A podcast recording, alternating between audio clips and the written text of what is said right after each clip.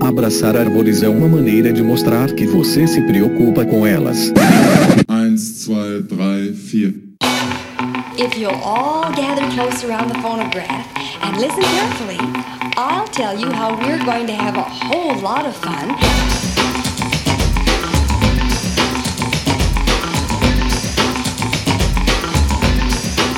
Howdy, aqui é Fernando Lima e este é o Desabraçando Árvores, um bate-papo sem firula sobre ecologia, conservação, a vida, o universo e tudo mais. E eu estou aqui direto da quarentena no Alto da Serra de Atibaia e comigo está a maravilhosa Miriam Perilli, Oi, pessoal. literalmente aqui do meu lado. E aí, dona Mirinha, tudo bem? Tudo bem? Feliz dia dos namorados pra você? Ah, obrigada, meu Pra amor. nós, né? Pra nós. Pessoal, hoje nós temos um episódio sensacional, um bate-papo incrível sobre a jornada do grande Ronaldo Morato. Ele que é graduado em Medicina Veterinária pela Universidade Federal de Viçosa, tem mestrado e doutorado em Medicina Veterinária pela Universidade de São Paulo, pós-doutorado pelo Smithsonian Conservation Biology Institute e desde 92 ele coordena projetos de conservação da biodiversidade com ênfase em mamíferos da ordem carnívora, os nossos queridos predadores que nós tanto amamos. Atualmente ele é analista ambiental, coordenador do Centro Nacional de Pesquisa e Conservação de Mamíferos Terrestres do Instituto Chico Mendes de Conservação da Biodiversidade, o SENAP ICMBio, que nós tanto falamos aqui no nosso podcast. Ele é pesquisador associado do Instituto para a Conservação dos Carnívoros Neotropicais e do Smithsonian Conservation Biology Institute. Coordena e participa dos processos de elaboração de planos de ação e de elaboração da lista de espécies da fauna brasileira ameaçada de extinção. Tem experiência na área de medicina veterinária com ênfase em reprodução animal medicina e conservação e manejo de animais silvestres em vida livre, coordena e desenvolve projetos de ecologia e conservação de mamíferos da ordem carnívora ameaçados de extinção em várias regiões do Brasil. Atualmente dedica-se ao estudo do movimento animal, buscando entender influências das mudanças da paisagem no uso e seleção dos recursos por mamíferos de grande porte. Pô, Respira aí agora. meu senhor! Eu ia pinéia aqui.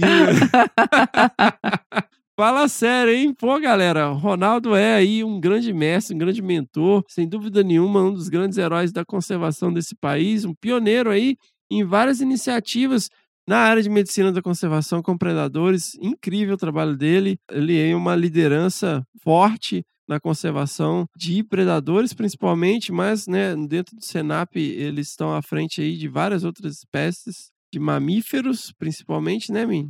Exatamente. Além de um pesquisador fantástico e de uma pessoa super importante dentro de um órgão público, Ronaldo é uma pessoa incrível também, muito boa de, de conviver, de trabalhar. É muito legal. E a nossa querida Rose Morato, o maravilhoso Gustavo e a Alice. Um grande beijo para todos vocês, queridos, né? Que nós temos o prazer de estar sempre encontrando aí, convivendo. Um grande abraço para todos vocês. É, a gente tem um carinho enorme com eles e tô super empolgada e curiosa para ouvir a conversa de vocês e saber um pouco mais sobre o Ronaldo. Obviamente está sensacional, né? Então vamos lá para os nossos anúncios. Galera, sigam lá nossas páginas nas redes sociais. Nós temos lá no Facebook o Desabraçando Árvores Podcast. É só clicar naquela lupinha e procurar, né? Que estamos lá na nossa página. No Instagram e no Twitter pelo arroba Desabrace nos dois. Você pode nos encontrar lá. Também no canal do Telegram, onde você também recebe atualizações do nosso podcast tudo com link no post, ou seja, se você está ouvindo em algum aplicativo, agregador de podcast ou no site, você tem todas as informações relativas ao episódio com os links de tudo que nós estamos falando aqui. Galera, e galera, bora virar ouvinte raiz, baixa aí o Castbox, um excelente aplicativo para podcasts, ou o Podcast Addict, e ouça lá os episódios do Desabraçando Árvores. Lá no Castbox é super legal, que tem tipo uma rede social, você pode interagir com a gente, manda lá o seu recado, o que, que você achou do episódio, coloca lá a hashtag Desabrace. A hashtag. Hashtag é muito mais maneiro. e galera, né, esses episódios são trazidos a você. Quando eu apresento essa questão aí do virar ouvinte raiz, é, eu falo que computa melhor e a gente consegue ter saber o número de downloads melhor não tem nada a ver? Então, em qualquer aplicativo que você usar para ouvir o podcast, seja no site, seja em qualquer aplicativo, vai ser contabilizado. Nós vamos conseguir acessar isso. A questão é que quando você usa nos agregadores de podcast específicos para podcast, você levanta, né, a gente nos rankings dentro desses Uhum. aplicativos e é lá que as pessoas que realmente ouvem podcast eh, estão, né? E quando a gente pega aí esses aplicativos mais mainstream, tipo Spotify, o que acontece? Uma, uma grande parte das pessoas ali não, não são grandes ouvintes de podcast. Às vezes a gente usa muito Spotify para as pessoas que não conhecem, por quê? Porque é muito provável que a pessoa já tenha Spotify. Sim, Instalado. música e tal. É, então é É. muito mais fácil do que eu falar, "Ah, in- instala esse aplicativo aqui que eu te mostro, né? Então a gente usa muito o Spotify eh, nesse sentido, como divulgação para para galera que não conhece e tal. Mas é sempre mais legal levantar lá o nosso Ibope nesses aplicativos bacanas. É, eu comecei a usar mais o Cashbox, gente, é viciante, porque você vai conhecendo um monte de podcast, e aí você começa a emendar e ouvir um e ouvir outro, e aí aparece indicar. Não, tá assim, eu só, eu só escuto podcast agora o tempo todo. então eu indico demais. É minha- essa é minha vida desde 2012. E galera, nós temos um custo de edição, né? Nós temos um compromisso de todo domingo estar trazendo episódios aí para vocês. Às vezes atrasa um pouquinho, né? Sai domingo à tarde, mas invariavelmente nós temos aí às 4 horas da manhã episódios para vocês. E isso acontece graças à maravilhosa edição de áudio que é feita pelo Senhor A. Ele me entrega o áudio limpinho, maravilhoso. Eu só coloco tudo junto, coloco aí umas vinhetas, coloco aí a nossa música, dou aquele último tapinha e subo os episódios para vocês. Para que eh, o nosso podcast continue existindo, a gente precisa dessa ajuda. Então, se você realmente curte o conteúdo aí, considere apoiar o nosso projeto, porque eh, a gente está precisando e sem esse apoio a gente não vai conseguir continuar. Basicamente é isso. É, ou vai reduzir a frequência, né? É, desistir a gente não vai, porque a gente é Não. teimoso, né? Mas a gente vai acabar tendo que reduzir a frequência, né? A gente tem tentado aí fazer uma redução do número de vozes e tal. Quando eu digo vozes, são convidados, né? Então, se você quer ver a galera toda aqui batendo papo e conversando fiado com as nossas humildes opiniões de merda, deem aí essa força pra gente. Você pode começar a contribuir a partir de um real lá no www.padrim.com.br barra desabrace ou no Catarse, que é o www.catarse.me barra desabrace. E se você quiser fazer uma doação pontual, pode ser pelo PicPay, né, Fê? Exatamente. Muito bom, dona Mirinha. Paga essa cerveja aí pra gente. Pô, imagina, um realzinho por mês. E como não pode deixar de ser, nós temos aqui que agradecer as maravilhosas meninas superpoderosas. A Tabata Cavalcante, a Mandy Brambila e a Caroline Gomes, elas dão o maior suporte pra gente continuar com o podcast, elas dão altas sugestões, elas estão sempre aí ajudando a gente nas redes sociais, afinal de contas a gente tá velho, né? Então elas, elas entendem melhor essas coisas. É bonitinho, elas ensinam pra gente como É. fazer algumas coisas. Muito sensacional. Meninas, muitíssimo obrigado. Vocês são muito queridas e o podcast seria muito sem graça sem vocês. Isso. Obrigada, meninas. E vamos então para o Que Bicho é Esse? O nosso maravilhoso quadro de sucesso inenarrável, incontestável. Delicioso de fazer. Pose de aranha foi muito legal em mim. Foi, foi. Nossa, eu fiquei pilhadão. Eu ouvi duas vezes na sequência, assim. E eu tava assim, né, com uma pressão, uma. O quê? Eu tava me sentindo pressionada, porque o Fernando ama aranhas. As aranhas são muito legais, cara. Nossa. Então eu tava maior responsa, porque eu não sabia nada de aranhas. Inclusive, depois ele falou comigo, falou, pô, mas tem coisa que você podia ter me perguntado, que eu saberia responder. Então, eu até achei aqui no meio do- dos meus papéis, eu fui procurar, eu tinha meus journals, né? Anotações dos comportamentos das aranhas que eu tinha quando eu tava na graduação aí, 98, 99. E, putz, foi muito legal reler aquilo. Tipo, literalmente assim, ah, a aranha fez isso, fez aquilo, eu alimentei ela com isso, É, a reação dela foi essa, ela fez assim, assim, assado. Foi muito interessante. Eu, eu confesso que eu tenho um pouco de aflição de aranha. E aí foi muito gostoso. escutar- Foi muito bom gravar esse episódio episódio pra tirar um pouco isso também. Ah, aranhas são sensacionais. Obrigada, Thiago Kloss. Sensacional. E o bicho do último episódio? Vamos tocar aí.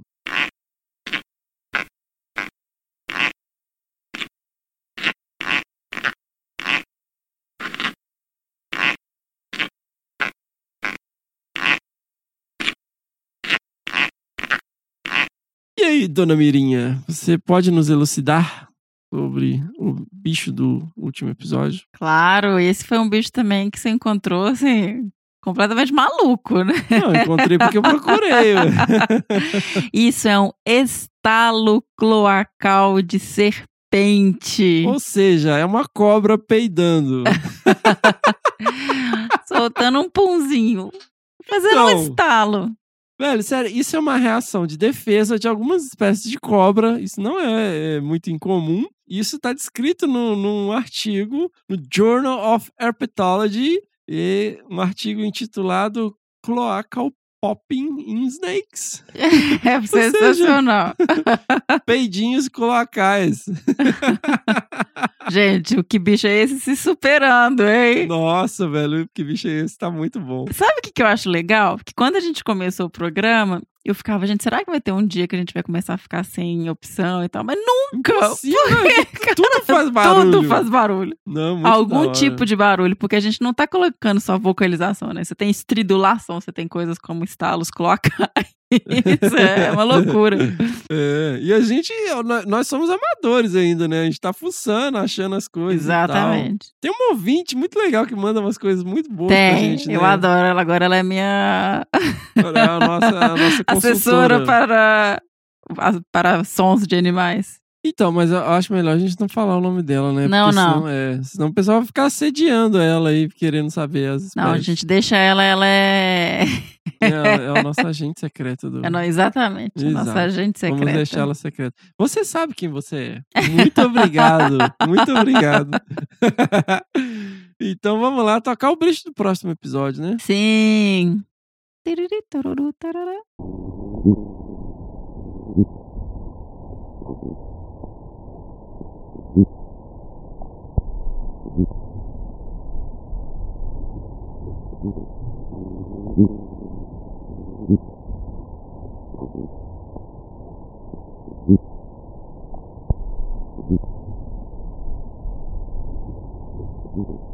então, se souber desconfiar ou quiser dar um palpite, faz o que, dona Mirinha? Escreve pra gente em bicho.desabrace.com.br.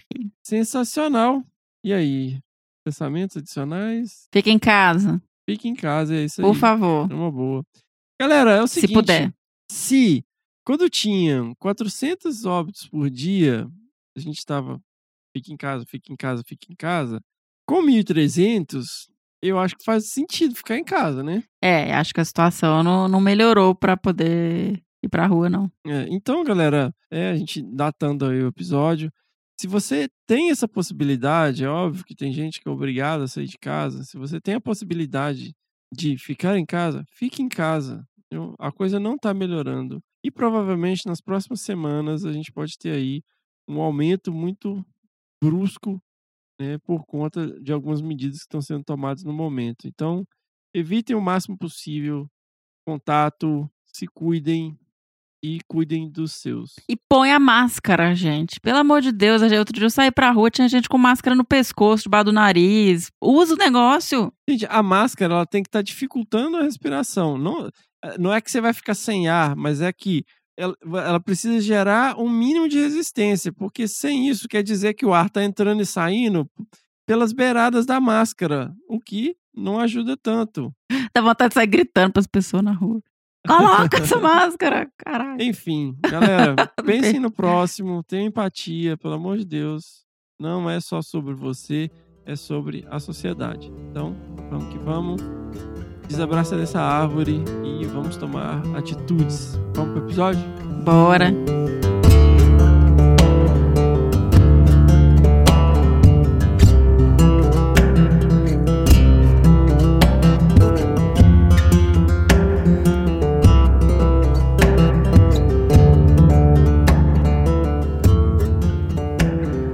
Então, pessoal, finalmente estamos aqui hoje com ninguém mais, ninguém menos que Ronaldo Morato. Fala, Fernando, tudo bem? Como é que você tá? Estamos aí, né, um cara? abraço a todos aí, Bião, Fernando, Rogério, Fernanda, Mirinha, toda a equipe aí do Desabraçando e aos ouvintes também, né? Pô, Ronaldo, obrigado. É um prazer e uma honra ter você aqui no Desabraçando, né? Finalmente a gente sabe que você, é, além de ouvinte, é apoiador, né? Já fez é, diversas doações aí, contribuições para o projeto. É, você e a nossa querida Rose, eu agradeço profundamente, mas não é por isso que nós te chamamos, você obviamente é aí uma das grandes referências na conservação. E começando pelo começo, como que o pequeno Ronaldo Morato se tornou um dos maiores especialistas do mundo em onças pintadas e outros bichos. Já começou pesado.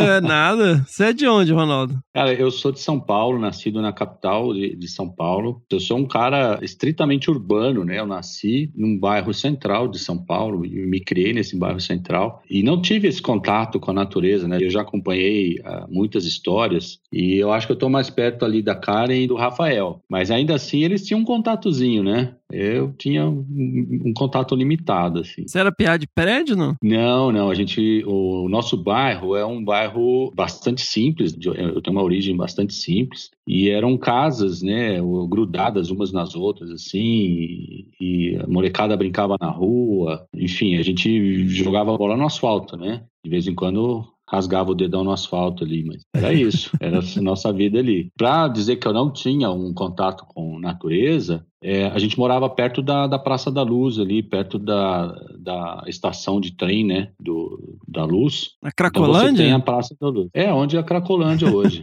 é, naquela época não era a Cracolândia ainda, era uma, uma área que à noite era perigoso, né, tinha muita prostituição ali naquela área, e o parque não era fechado como ele é hoje, né, ele hoje é todo cercado, né, o Parque da Luz. Aos finais de semana, assim, meu, meus pais levavam a gente para ir no, no Parque da Luz com os meus primos, né, que a gente morava tudo perto um do outro ali, os, os irmãos dos meus pais, e aí a gente ia brincar lá no, no, Parque da Luz. E lá a gente tinha um pouco de contato, né, e tem, não sei se ainda tem, mas tinha muito bicho preguiça ali, que ficava naquelas jaqueiras que você sabe que não são ativas.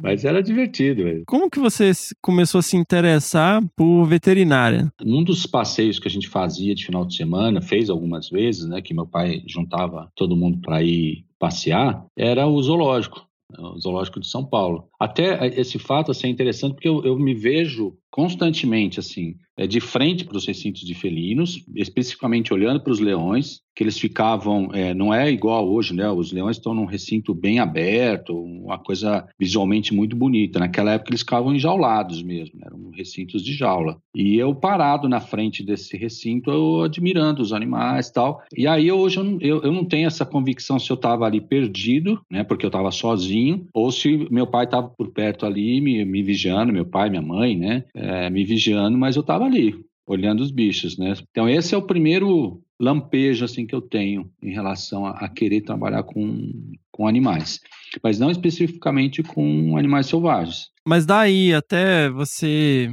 ir para o colégio e tal e começar a pensar e seguir nessa área, né, sendo uma criança urbana ali, criado no centrão de São Paulo, sem dúvida a cidade mais urbana do país, né? Eu morava num bairro central. O bairro que a gente morava era o Bom Retiro, e que é um bairro ali onde a gente morava ali, onde chegaram os bolivianos, né, que vinham trabalhar é, para as confecções de São Paulo ali. Então, minha casa, por exemplo, ela tinha oficina de costura no fundo, era uma casa simples e a gente morava para brincar, a gente tinha que sair para rua, porque não dá, não tinha tinha espaço para brincar uhum. dentro de uhum. casa. E a gente estudava na Barra Funda. E a escola era do lado da linha de trem, uma escola estadual do lado da linha de trem e perto da escola de samba, camisa verde e branco. Assim. Então você vê assim, é, era tudo muito. Uhum. era tudo muito urbano, né? E eu acho que começou assim mais é, quando a gente começou a ter animal dentro de casa, que a gente começou tendo o primeiro cachorro, né, que, que a gente criou. Na época também tinha umas coisas malucas que aconteciam, assim, que tinha umas combis que passavam fazendo barulho é, para você trocar garrafa por pintinho. Ah, garrafa, garrafa de vidro. Garrafa de vidro, Aham. de Coca-Cola, de leite, sei lá o que, essas garrafas. Só que esses pintinhos, os caras, eles colocavam, é, pintavam os pintinhos, né? Tinha pintinho rosa, verde, azul.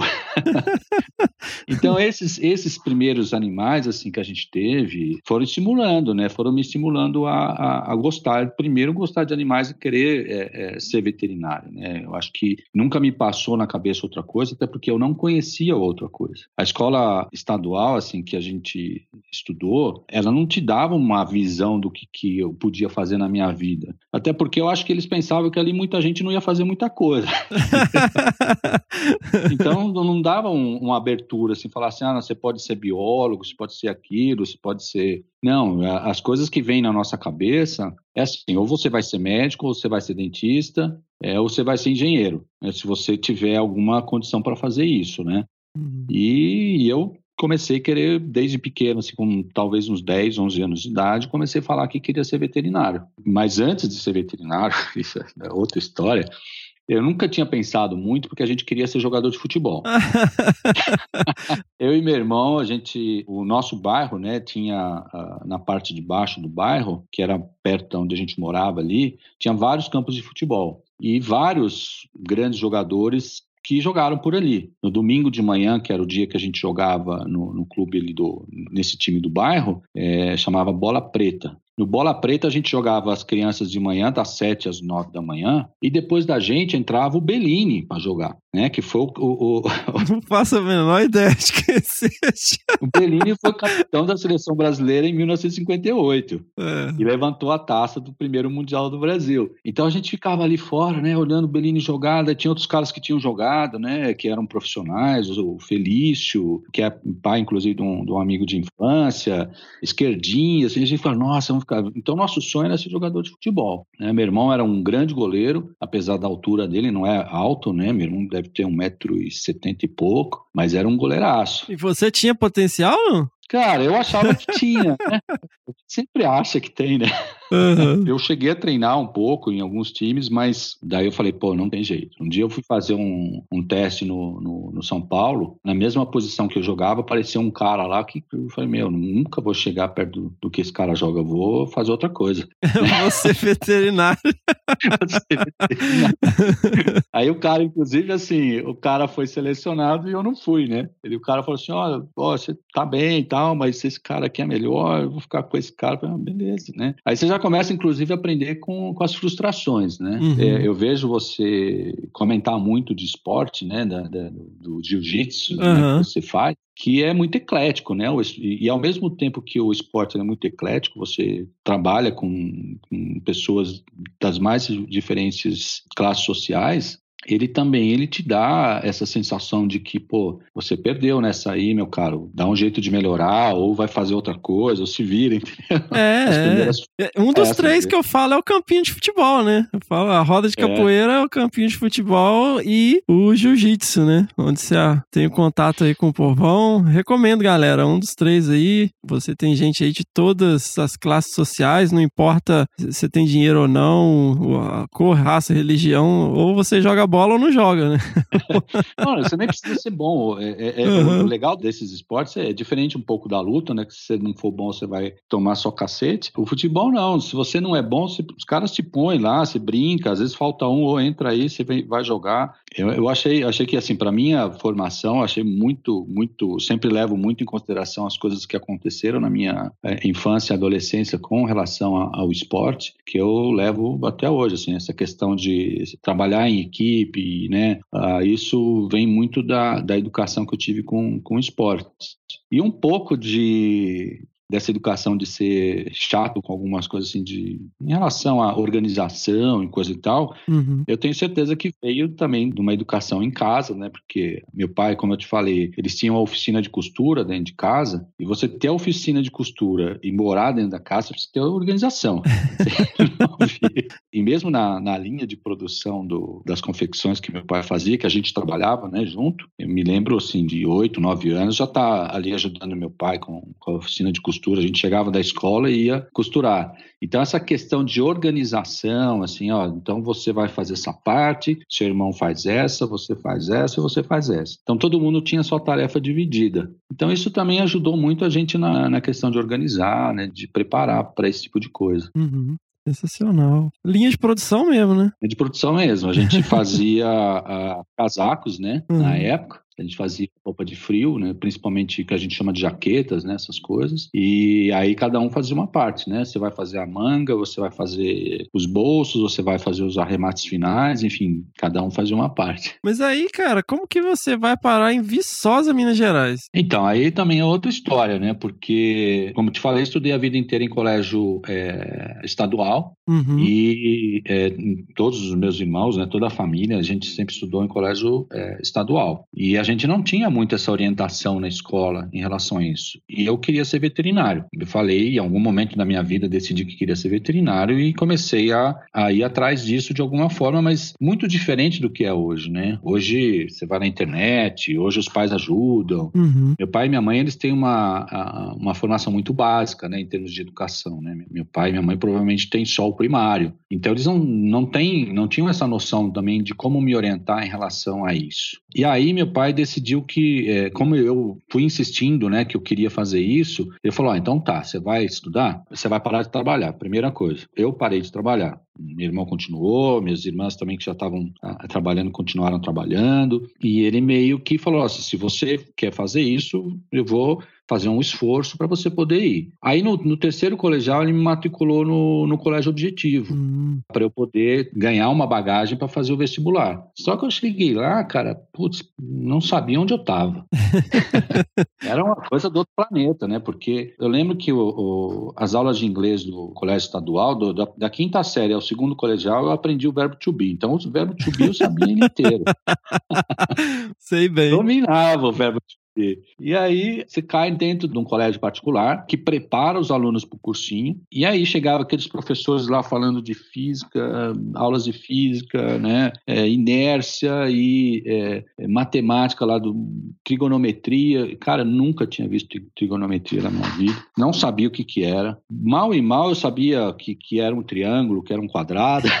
Mas Uhum. meu Deus do céu. A escola era, era, era longe, né? Porque eu morava ali no, no Bom Retiro e, e só tinha esse objetivo na Avenida Paulista. Então eu tinha que ir até a Estação da Luz, a pé, lá pegar um ônibus que passasse ali na, na Luiz Antônio e descesse para ir no, no, no cursinho. E eh, comecei essa jornada. Vou lá, faço as aulas, né? Mas como eu, eu tinha muita dificuldade, o que, que eu comecei a fazer? Eu ficava na escola, na- na- no, no colégio, estudando à tarde Por opção. Por opção. E não tinha obrigação nenhuma, eu ficava lá estudando. E aí eu, eu- eu tinha os, os meus amigos que já estudavam o objetivo desde sempre, que me ensinavam as coisas, né? Eles começavam a me explicar tal. E aí eu ia fazendo. E fui começando a, me, a ter um pouco de entendimento do que, que eu precisava saber para fazer o vestibular, porque até então também não, não tinha nem noção do que, que era um vestibular. Não passei nesse primeiro ano, fiquei muito chateado, tal, aquela coisa arada toda. Falei, putz, meu pai gastou uma grana, me investiu e eu não consegui passar. Né? Falei, putz, fiquei mal, né? Não, mas aí você tentou aonde? Eu tentei na USP Na USP. e na Unesp,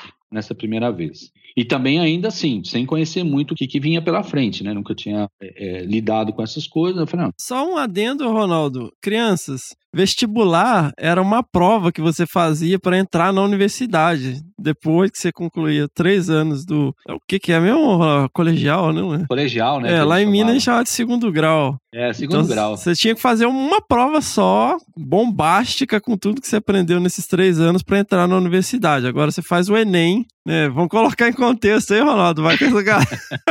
Vai que, né? A galera nem sabe o que, que é. né? Não, e, e- e não, não tinha as facilidades de hoje, né? De você, por exemplo, é, fazer opção de, de várias universidades, assim, era, era bem diferente, era bem Uhum. diferente. E aí, é, meu pai sentou comigo e falou assim, não, você quer fazer veterinária, nós vamos aguentar mais um ano de cursinho para você. Minha mãe e meu pai bancaram, eu falei, beleza. Meus irmãos, todos eles super positivos em relação a isso. Meu irmão, inclusive, na época, trabalhava de dia e estudava à noite. Ele fazia propaganda em marketing, né? E ele falou assim: não, todo mundo chegou, juntou, falou assim: não, se você quer fazer uma universidade pública, vamos tentar. E aí fui fazer o cursinho. Uhum. Fazer o cursinho no mesmo lugar. Mesma rotina. Acordava cedinho, 5 horas da manhã, 6 horas da manhã estava no ponto, ia para a escola e ficava tarde. Só que aí eu fiz muita amizade no cursinho com os caras das exatas. Eu estava fazendo cursinho no, na biológica, né? ele, ele, era dividido, né? Biológicas, exatas e humanas. E eu fiz amizade com os caras da, das exatas porque tinha lá no, no painel lá do cursinho um lazer de futebol de salão no prédio mesmo ali do, do Objetivo, é, num dia da, num dia tarde lá. Falei, pô, cara, vou aparecer nessa quadra aí para jogar um pouquinho, brincar e tal. E, cara, era 90% dos caras que, que ia lá pro, pro futebol salão era das atas. E aí fiz amizade com os caras e a gente começou a estudar, sair ali do prédio da Paulista ali, ia estudar na biblioteca da GV, ali na 9 de julho. Olha só. Aí a gente ficava, cara, até a hora de fechar a biblioteca. A gente fechava a biblioteca. Aí eu saía, pegava o ônibus, ia para casa, chegava em casa 11h30, meia-noite, 5 horas acordava e ia para lá. Esse pessoal começou, a, é, e o próprio cursinho tinha lá os seus mecanismos de orientação, começaram a me orientar de, de é, buscas do, do vestibular. Uhum. Um professor de matemática, um japonês, muito bacana, aquele cara, ele me, me orientou muito, assim, falou, não, você, essas universidades são boas, olha o ranking delas, começou a me mostrar essas coisas de ranking, né, e eu não tinha muita noção disso. Daí eu peguei e falei, ah, vou fazer. Aí me matriculei, me candidatei para a USP, para a Unesp, para o campus de Jabuticabal e para Viçosa. E aí é, fui fazer a primeira fase da USP e acho que a Unesp não tinha fase, era só a USP que tinha a primeira fase. Uhum. Fiz a primeira fase da USP e passei na primeira fase. Aí foi, putz, que legal, vou fazer a segunda fase. Só que a segunda fase era no mesmo período que era o vestibular de Viçosa. Aí eu tinha que decidir. Meu pai é, é da Bolívia, né? Uhum. E minha mãe é de Mato Grosso do Sul. Só que meu pai é, veio logo cedo para o Brasil e se criou em Corumbá. Então eles são ali do Mato Grosso do Sul. A família da minha mãe mora em, em Campo Grande, grande parte da família da minha mãe. E a gente foi passar o Natal lá. Né, naquela época, 85 mais ou menos, 84, foi 85 mais ou menos. Né, a gente foi passar o Natal. Só que indo para Campo Grande, a gente sofreu um acidente de carro. Nossa. Perto de Bataguaçu, por ali. Passando Bataguaçu, a gente sofreu um acidente. E eu fiquei internado uns três dias, dois dias mais ou menos. Respira aí, cara. É, essa fase foi dura. é coisa que a gente não pensa há muitos anos, né? Com certeza. É, não, é verdade, porque isso, isso foi difícil pra caramba, a gente ficou ruim, né? E depois eu tinha que decidir se eu ia pra Viçosa ou se eu ia fazer a USP. E meu plano era assim, falei, eu tinha combinado com meu pai, pai, eu vou com vocês pro Natal, mas à noite de Natal eu volto de ônibus porque o cursinho ia ter umas aulas de reforço pré-vestibular, né? Bem aqueles, aquelas coisas de, de revisão e coisa e tal. E aí eu peguei e fui estava internado, mas foi como é que eu vou fazer isso, né? Passei o Natal é, com eles, né? Não, já tinha saído do hospital, passei o Natal, a noite de Natal com eles. eles ele, mas eles estavam em casa ou estavam no hospital ainda? Não, só, quem ficou internado fui eu só. Uhum. Minha irmã ficou bem, é, não estava todo mundo, né? Porque meu irmão estava trabalhando ia de ônibus depois, minha irmã ia de, de ônibus depois, estava uhum. só eu e a minha irmã mais nova, né? E meus pais. Quando eu saí, né? É, eu tinha que decidir o que, que eu ia fazer. Só que eu estava cheio de ponto, tudo inchado, né? Todo machucado tal. Meu pai falou: não, você não vai agora para São Paulo, uhum. né? A gente volta junto, né? Todo mundo de ônibus junto para São Paulo, né? Porque o carro deu perda total, né? E é aquelas coisas absurdas, né? Porque não é só o carro que deu perda total. Roubaram tudo, bagagem que a gente tinha de roupa, né? Então não tinha roupa. Do acidente, assim, o pessoal pegou e. Do acidente, que é. Isso, as malas cara? que a gente tinha. Eu tinha uma caixa de fita, né? Eu era metaleiro, né? Então minha caixa de fita só de heavy metal, cara, nunca mais achei nada. Caramba, cara. E aí a gente é, voltou de ônibus e eu tinha que decidir é, o que, que eu ia fazer. Eu falei, não, cara, eu vou, vou para Viçosa. Só que eu fui para Viçosa também, assim, nunca tinha ido, não sabia onde era Viçosa direito. Tava todo enfaixado, né? E tinha que ficar tomando medicamento, fazendo curativo, não sei o quê. Caramba, e é uma mega viagem, né? Uma mega viagem, a noite inteira, né? São Paulo para lá deve dar o quê? Uns 800, 800 e poucos quilômetros? É, 700 e poucos quilômetros. Aí cheguei lá, sem conhecer nada tal, é, fui procurar o, o, centro de atendimento do estudante e, e fui pro alojamento. E eram quatro dias de prova, né? Ficava quatro dias lá no, no alojamento alojamento. Mó galera, assim, todo mundo no alojamento, tinha gente espalhado pela cidade, enfim. Fiz o vestibular com toda aquela situação. E durante o vestibular, cara, eu tive febre. Nossa. E aí a- a- a- fui na enfermaria, né? Eu tava- não estava me sentindo bem, saí da prova, não estava me sentindo bem, acho que foi no segundo dia, mais ou menos. A enfermeira abriu, cara, tinha infeccionado. Caramba. Aí ela teve que lavar, não sei o que, tal, tal, tal, e limpou. Eu tava tomando medicamento direito, tudo, mas infeccionou, enfim. Fui embora depois do vestibular, meio sem saber, assim, porque como eu tive a febre, né, não, não me senti bem naquele dia, e era o dia que tinha sido prova, acho que de física e matemática, alguma coisa assim, que era uma prova difícil, né? E eu falei, putz, eu não fui bem nessa, não sei o que. tá. Daí quando saiu o resultado, que eu, que eu entrei, foi aquela festa, coisa e tal, eu né, fui fazer a matrícula e voltei para São Paulo, já pensando, né, como me organizar para ir para Viçosa. E aí eu tinha passado na Unesp de Jabuticabal também, Olha só. porque a prova da Unesp foi logo depois da prova de Viçosa. Assim, eu cheguei de Viçosa, acho que uns quatro dias depois foi a prova da Unesp. Mas aí você não fez a segunda passei fase já- da USP, né? Não, da USP não, porque era na mesma data da, de Viçosa. A USP eu, eu decidi não fazer, eu achei que eu não tinha condições de passar mesmo na Uhum. USP. Naquela situação toda que eu não, não, não fiz o, como é que chama, o- a revisão e não sei o quê. Era uma competição muito mais alta, né? Muita coisa que depois você vai pensar, né? Fala, poxa, é, mesmo para Viçosa, às vezes a gente ouve as pessoas criticando, por exemplo, a- o sistema de cotas, né? Uhum. Pô, cota, por que tem que ter cota? Cara, sempre teve cota, né? Tinha cota para quem era fazendeiro. É. Quem tinha dinheiro tinha cota. né? Pode crer. Chamava cota do boi. Nossa. assim, pô, e aí para as áreas agrárias você tinha é, essa cota, né? E hoje não. Ho- Hoje eu acho que a gente está no caminho certo, né? A gente tem que dar oportunidade para todos. Pra quebrar um, um ciclo, né? Quebrar uma forma de você inserir as pessoas que de outra forma sempre tem aquela coisa, né? Até comentei isso no episódio 42. Ah, mas o fulaninho conseguiu, mas pô, o fulaninho é excepcional, porque a maioria, se você não fizer um esforço hercúleo, você não consegue, né, meu? Então, assim, te- tem que É. ter uma forma de, de você tornar essa engrenagem mais justa, né? Sim, sim. E nessa época que eu fiz o, o vestibular, assim, a- a- o número de pessoas de que tinham origem de escolas públicas era muito menor, né? Principalmente assim, se eu pensar da escola pública que eu estudei, assim, possivelmente men- menor ainda a taxa de pessoas que iriam, iriam entrar na, na faculdade ali. Mas eu foi, foi muito legal, assim, o processo todo. Viçosa para mim também foi um, um grande aprendizado, assim. Eu- hoje, se eu tivesse que decidir um lugar para estudar, seria lá de novo. Olha né, aí. Eu adorei, adorei minha experiência lá, as amizades que eu fiz lá, é, elas são eternas, né, cara? A gente vive com as pessoas o tempo todo, né? As repúblicas, os seus amigos, Uhum. tal, não tem preço. E foi lá, é, na época que eu estava estudando em Viçosa, quando eu fui para lá e eu cheguei na faculdade, né? eu- já quando eu fui fazer vestibular, que eu passei no campus, não sei o quê, eu, eu falei, putz, eu vou trabalhar com gado de leite.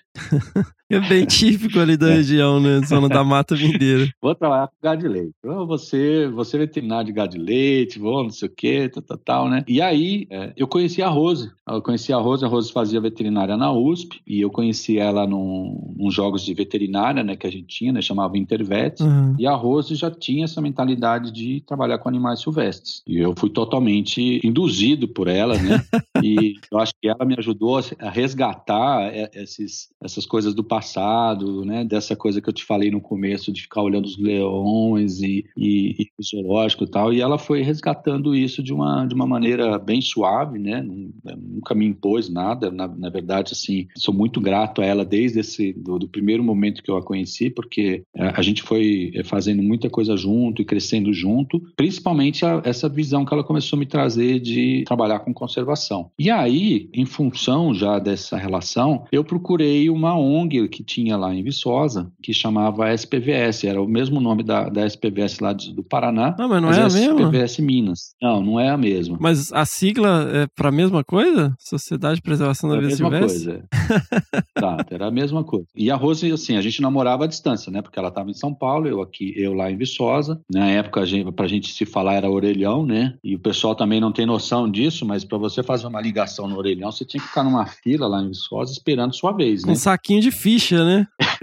é difícil, é, ou ligando a cobrar, né? Que aí Não. o sogro não, não, era muito forte quando eu ligava a cobrar. Então, a, a Rose fazia parte do grupo de observação de aves ah, da USP, né? E me estimulou também a trabalhar um pouco disso lá em Viçosa, né? Pegar meu, meu tempo vago de fazer essas coisas. E comecei a, então, andar com, participar da SPVS. É, hoje tem vários membros da SPVS que são referência aí, né? O Rômulo Ribon, por exemplo. Ah, o Romim, grande abraço aí. É, Ele ouve, sempre manda mensagem xingando a gente também. Então, o, o Ranchinho, o Renato Feio, é, uma galerinha, assim, Uhum. de... E, e eu comecei a sair para o campo com eles, né? Aí comecei a ter, de fato, meus primeiros contatos com, com a natureza, né? Assim, de mais profunda, né? Foram nesses momentos, né? A gente saía nas matas de Viçosa ali da, da universidade e comecei a ter esse primeiro contato. Só que eles eram todos ornitólogos, né? Quase todo mundo ornitólogo ali. E eu não sabia nem. eh, o máximo que eu conseguia era diferenciar um pardal de uma galinha. Esses caras criados no mato, né? O, o ranchinho ali da, da região de Castelo, ali no, no Espírito Santo, né? O, o- por ali, não, não sei se é exatamente Ca- Castelo ou Colatina, não, não lembro. A turma era toda da roça, né? Então eles entendiam bastante. E eu comecei a andar com eles, né? eh, no mato, aprender um pouco de andar no mato. Né? O Rômulo, uma vez, a gente foi para a mata de Viçosa ali, saímos cedo. E ele falou assim: hoje eu vou fazer um teste com você. E tá bom, vamos lá. E a gente ia para ficar observando o macaco ali, tinha uns saguizinhos ali, né? A gente ia ficar observando os. Aí a gente sentou num, num tronco lá, mosquito pra caramba, bicho. Pensa num lugar que tinha mosquito. E sentamos. E aí a gente ficou ali duas, três horas sentado, cara, sem falar nada. Nem olhava um pro outro direito. Eu falei, cara, o que esse cara faz? E aquela mosquitada, tudo em volta, né? Picando a gente, cheio de mosquito, assim, meu, eu olhava meu braço, assim, meu braço preto de mosquito, e ele parado, assim, ele quieto, né? Não mexia nada, né? Falei, caramba. Ah, daí fomos embora, ele falou assim, ah, vambora, vamos ah, vambora, vambora. Vamos, tá na hora do, a gente ia pro bandejão, né? Falou, ah, tá na hora do bandejão, vamos lá, pegar o bandejão. Eu falei, pô, cara, o que foi? Não, eu queria saber se você aguentava ficar lá com os mosquitos. Pô, se uma hora tava Ai, bom, cara. Ficou Três horas lá, pô. Caralho, bicho. Falei, pô, mas foi tipo um, um batismo, né? E aí, a- a- a- com essa história lá na SPVS e, e com é, é, o relacionamento com a Rose crescendo, né? A gente já é, meio sabendo que, né, que ia casar ou sei lá, pelo menos que ia ficar o resto da vida junto. Ela também indo para essa direção. E aí a gente começou a fazer, procurar estágio junto, né? Para trabalhar com, com animais silvestres. E o primeiro estágio junto que a gente fez foi no Zoológico de Sorocaba. Olha aí. Não sei se você conhece o pessoal de lá, né? O, o Adalto, o Rodrigo na época. O Rodrigo ainda não estava lá, mas o Adalto. O Rodrigo eu acho que eu conheci. É, o Rodrigo era o Doutor Selvagem daquele programa do. Então a gente foi fazer o estágio lá, em Sorocaba, que foi também um, um bom divisor de águas para gente. Assim, foi um, um ponto de falar, não, é isso que eu quero fazer, é isso que eu vou trabalhar. E muito, muito assim, é, enriquecedor para mim, porque a gente chegou lá, tinha uma escala né, de, de atividades dos estagiários, e as primeiras atividades que a gente fazia era lavar recinto. Ah, vai lavar o recinto da anta, você tinha que esvaziar o tanque e aquele monte de cocô, você catar cocô e, e- e lavar. Foi um aprendizado fantástico em relação a saber manejar os animais, a saber é, interpretar o, o- o comportamento dos animais é, e levar a informação para o campo da veterinária se você precisasse manejar esses animais, né? E foi, foi esse primeiro grande contato que a gente teve mesmo de, de fato assim com, com animais selvagens. E daí, bem em diante, não, não paramos, né? Ah, assim que a Rose se formou, ela se formou um ano, um ano antes de mim. Ela é bem mais inteligente que eu, né? Ela entrou mais nova na faculdade.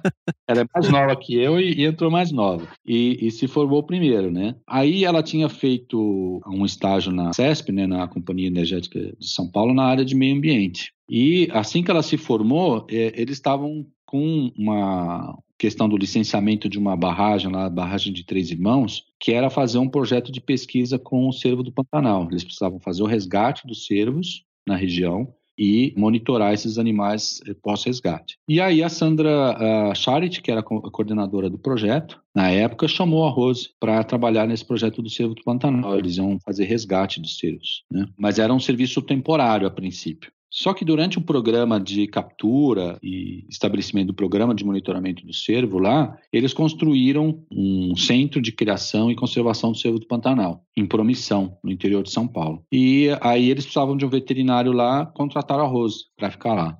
Bom, a Rose em Promissão, eu lá em Viçosa, longe pra caramba, né? Mas é, eu estava para me formar, me formei, né? E precisava emprego. Né? Então eu tinha condições de, de, de, ficar em casa, por exemplo, porque, como eu te falei, a gente é uma família simples, a casa era pequena, né? A gente dividia. É, todos os irmãos dormiam no mesmo quarto, né? Então. Beliche para todo lado. É, tinha coisa de, de oficina de costura, enfim, a gente falou, não, agora eu preciso tomar um rumo, né? Preciso começar a fazer a minha parte agora, né? De, de arrumar minha vida. E aí eu peguei, arrumei um emprego é, numa clínica veterinária, ali na Ricardo Jafé, em, em São Paulo. E comecei a trabalhar lá, como veterinário. Eu precisava ter renda, de né? animal doméstico, sim. Animal doméstico. Eu atendia cão e gato e eu fazia o plantão noturno, né? Eu trabalhava de madrugada, então, das 8 da, da noite às 8 da manhã.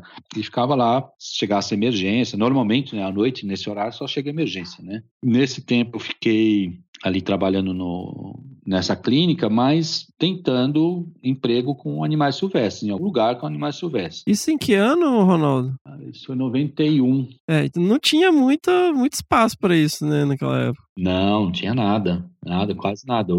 Para veterinário ia ser trabalhar em zoológico. Uhum. Então eu estava tentando trabalhar em zoológico. E aí a, a Rose ia participar de um, num congresso de zoológicos lá em Ilha Solteira, interiorzão de São Paulo, lá na divisa com Mato Grosso do Sul. Cara, eu peguei uns dias da clínica e fui pro, pro congresso, né? Para esse congresso de, de, zoológico. Aí conheci o zoológico de Ilha Solteira, tudo, né? Era da CESP também, né? E lá tava o diretor da CESP. E eu ficava falando para ele, eu chamava Antônio Aldi. Eu falava, Aldi, eu, pô, você me conhece, eu quero trabalhar com, com essa área, não sei o quê. Aí o Aldi falou para mim assim, cara, se você quer trabalhar com isso, a primeira coisa que você precisa aprender, você precisa ser chato. Eu falei, como assim? Não, você precisa ficar insistindo com os caras, indo atrás, mostrando sua cara lá, você tá lá, né? Que você quer isso, né? E o supervisor do meu estágio lá em, em, em Sorocaba, né? Que era o, o Adalto, tava no congresso também. Eu fiquei conversando com o Adalto, né? Acho que o Adalto nem lembra disso, mas fiquei, fiquei conversando com ele e tal. E lá nesse congresso eu conheci o Cláudio Pádua. Olha aí! o Cláudio Pádua foi dar uma palestra. Aliás, foi um, um evento, assim. Eu não lembro se foi nesse mesmo evento que tava o Ângelo Machado. Enfim, foi um evento sensacional. E nessa época que eu conheci o Cláudio Pádua, eu assisti a palestra dele dele. E ele falou também uma coisa assim: ah, o não você já tem uhum. na palestra. Né? Eu não lembro nem muito bem o contexto que ele falou da palestra, mas ele, essa frase me marcou. Falou, ah, o não você já tem. Mas o que o Aldi tinha me falado, né, de que você precisa ficar insistindo, né, e, e o que eu tinha visto com a Rose também, de como ela foi, ela era dedicada com o que ela estava fazendo e coisa e tal, foi, meu, a dedicação depende de mim. Né? Eu estou vendo, tem um exemplo ali, posso seguir e dedicar, né. É, a insistência eu sou. Sempre fui insistente. Aquele cara chato de, de, de ir atrás, queria aprender, de fazer, isso eu era. E eu falei, pô, não, eu já tenho, então tá, tá feito o bolo, né? já o algoritmo. Falei, o algoritmo tá pronto, vamos lá. E aí toda semana, toda semana eu ligava para esse Antônio Aldi, perguntando, pô, cara, não apareceu nada aí na CESP, não. Aí eu, eu ligava pro Adalto, de Sorocaba, pô, tá sabendo alguma coisa tal? Não, eu... mas enfim, ficava no pé desses caras. E aí um dia o, o a gente tinha casar, né? E aí a Rose estava morando em Promissão, eu peguei, fui para Promissão e fui procurar emprego na região ali. Né? Eu falei, ah, a gente vai casar aqui, né? Então, é, porque ela tem um emprego garantido, eu não. Então vamos, vamos trabalhar por aqui. Daí eu fui e arrumei um emprego numa clínica na, em, em Lins. Interior de São Paulo. Na clínica do Dr. Koji, é, que também me recebeu super bem, assim, foi um período é, muito bacana para mim também, porque é, eu tinha uma fonte de renda, né? Diferente do que eu ganhava em São Paulo, ele me pagava melhor lá. Lá eu atendia tudo, né? Vaca, cavalo, é, enfim, foi um, uma experiência muito, muito bacana lá também. Então, tive que estudar mais, né? Porque variou as espécies, né? E aí, num dia desse assim, eu cheguei lá em casa à noite, a Rosa falou assim: ó, o áudio tá falando para você mandar o currículo que parece que a veterinária lá de Ilha Solteira vai sair. E ela sair, ele pediu para você estar tá com o currículo na mão. Cara, arrumei o currículo, a, Rose levou esse currículo lá, lá pra CESP e passou um, um tempinho ele me, me chamou lá para trabalhar no Zoo de Ilha Solteira, na CESP, lá no, no Mato Grosso, na divisa com o Mato Grosso do Sul. E aí foi o primeiro passo, né? Comecei a trabalhar no, no Zoo de Ilha Solteira e lá eu comecei um pouco a, a pensar mais em coleta de dados. A gente tinha lá uh, cachorro vinagre e nascia cachorro vinagre é lá. mesmo? Olha só. Só que é, é, não tinha uma coleta de dados sistemática, assim. Eu falei, poxa, mas está nascendo cachorro vinagre, ninguém cria esse bicho em cativeiro. Você sabia que, que era um cachorro do mato vinagre antes de ir lá, não? não, não sabia, não. Porque até hoje é difícil, né? Eu falo a verdade, assim, eu só fui começar a ter noção dessas espécies quando eu fiz o estágio lá no, no, no Zoo de Sorocaba, de começar um pouco tal, de me preocupar um pouco com essa questão de qual é a espécie que eu estou mexendo, né? Então, não tinha muita, muito essa noção. A, a experiência de campo, para mim, é, é, mais aquela de saindo com o pessoal ali de, de Viçosa, né? O Romulo, o Renato e, e, e, o pessoal ali, foi quando eu fui fazer o estágio em, em Poço das Antas. Com o Mico-Leão Dourado? Dourado. Eu fui fazer lá, minha supervisora era a Andréa, que eu acho que ainda está tá lá. até né? hoje lá. Ela tem um selinho de, de, de patrimônio tatuado, assim. É. Outro dia eu, eu, vi alguma coisa com ela, eu falei, nossa, fiquei super contente. Ela nem vai lembrar de mim, obviamente, né? Eu era mais um estagiário lá. Na época que eu estive lá, o James Dietz estava lá. Também. Olha só que legal. Muito legal. E o James Dietz, ele era bastante desafiador, assim, ele desafiava, né? Assim, em termos de é, é, pensamento, em termos de saída de campo, tudo eram, eram coisas desafiadoras, assim. Então eu aprendi muito com ele também, assim, nessas saídas de campo com, com o pessoal lá do Mico Leão é, Dourado. E, assim, tive que me matar, né? Porque eu fui fazer esse estágio no Mico Leão Dourado no último semestre de faculdade. Eu fui fazer isso faltando nas aulas. Eu fiquei um mês no uhum. Mico Leão Dourado nas aulas. E quando eu cheguei no Mico Leão Dourado, eu tinha um monte de prova para fazer. ferrou, né, cara? Então eu passei 10 anos da minha vida, isso não é brincadeira, eu passei 10 anos da minha vida acordando assim, alguns, algumas madrugadas, achando que eu não tinha me formado. Porque eu tinha reprovado em radiologia. Caramba! Porque quando eu cheguei para fazer a prova de radiologia, no, no, dia que eu fui fazer a, a, prova lá de radiologia, o professor Romeu olhou para mim assim: Você não faz essa disciplina? Eu falei: Não, professor, eu faço. Você nunca veio aqui, eu nunca te vi. Eu falei: Não, professor, eu estou na disciplina. E fiz, fiz a prova, passei com a nota mínima, né? Mas, mas passei. E eu, eu passei muito tempo na minha vida acordando assim: Nossa, putz, não, não, não, não preciso colar grau, cara, preciso colar grau. que loucura. Mas foi também um grande aprendizado. Mico Leão Dourado foi, foi importante para mim também. É, e em função disso, quando eu estava ainda na, em Viçosa, e antes, um pouquinho antes de sair de Viçosa, o, o, o, presidente da, da SPVS era um professor nosso lá da biologia, professor da biofísica, Sérgio Pacheco. Aí o Sérgio Pacheco me chamou e falou: Ronaldo, você não quer é, ir fazer um doutorado na Espanha com macaco, com comportamento de macaco? Cara, eu na hora eu gelei assim, falei, cara, doutorado, não sabia nem o que era doutorado, né? eu não vou sair doutor com título de doutor veterinário? Aí eu falei, caramba, mas na Espanha, né? E a Rose lá em promissão, cara, eu falei, pô, professor, não, não sei se eu quero trabalhar com macaco ainda. Não, não é o, não era o, a sensação que eu tinha, assim, que era aquilo que eu ia fazer, né? Enfim. Mas como eu estava apaixonado, né? Eu falei, não, não vou para Espanha, não, pô. Vou ficar com minha namorada aqui.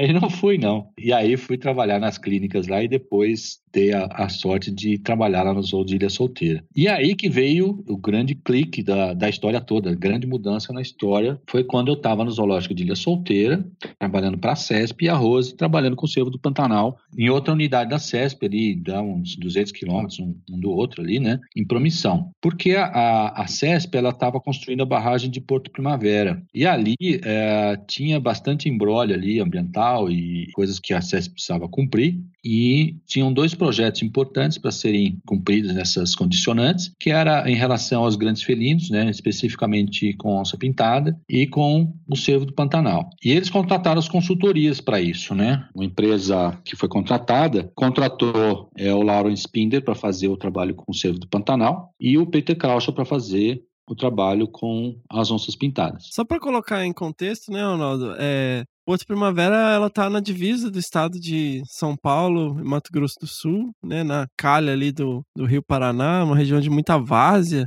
e uma grande parte dessas várzeas foi alagada pela, barragem de Porto Primavera. E é disso que nós estamos falando, né, Ronaldo? Isso, isso. Esse, esse projeto ele teve início em 1992, se não me engano. E aí, tanto eu como, como a Rose fomos designados pela SESP para acompanhar o andamento desses projetos, do Cervo do Pantanal e da Onça Pintada. A gente ia nos dois, né? Um pouco no, a Rose ia no, no Cervo do Pantanal e também ia no da Onça Pintada. Eu raramente ia no, no Cervo do Pantanal. E comecei a, a, acompanhar o projeto da Onça Pintada, foi quando eu conheci o, o Peter, o Peter Krauschel. Ele estava em Acurizal ainda ou ele já tinha ido para Iguaçu? Não, ele já estava em Iguaçu. Estava em Iguaçu. Ele já estava em Iguaçu, fazendo esse trabalho para a CESP lá. E comecei a acompanhá-lo como funcionário da CESP, né, como funcionário da CESP, mas auxiliando o, o Peter no campo. Aí começou essa história com mexer com onça, né? Mas descreva um dia trabalho na, nesse,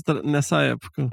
Se eu descrever um dia, esse dia vai ser o dia que eu fiquei pensando por que, que eu não parei naquele dia. Parece uma boa história, assim, velho.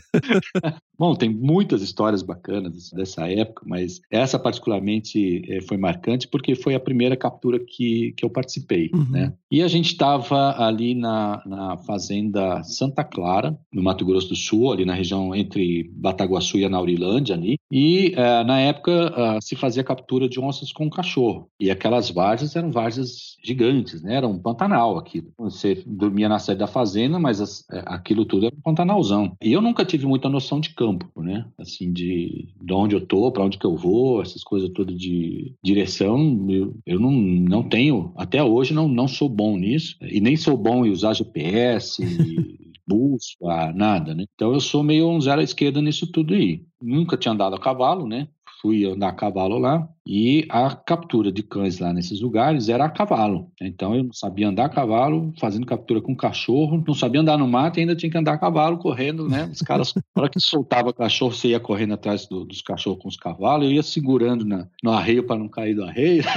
E aí, em determinado momento, você é, que entrava numa várzea lá, você não precisava mais do cavalo, né? Você largava o cavalo para trás e ia na várzea. Só que é, é, é, nesse aspecto eu tinha uma vantagem, eu tinha muita resistência física, né? Porque eu sempre fui de fazer é, esporte, né? Na, na, pelo menos naquela época, né?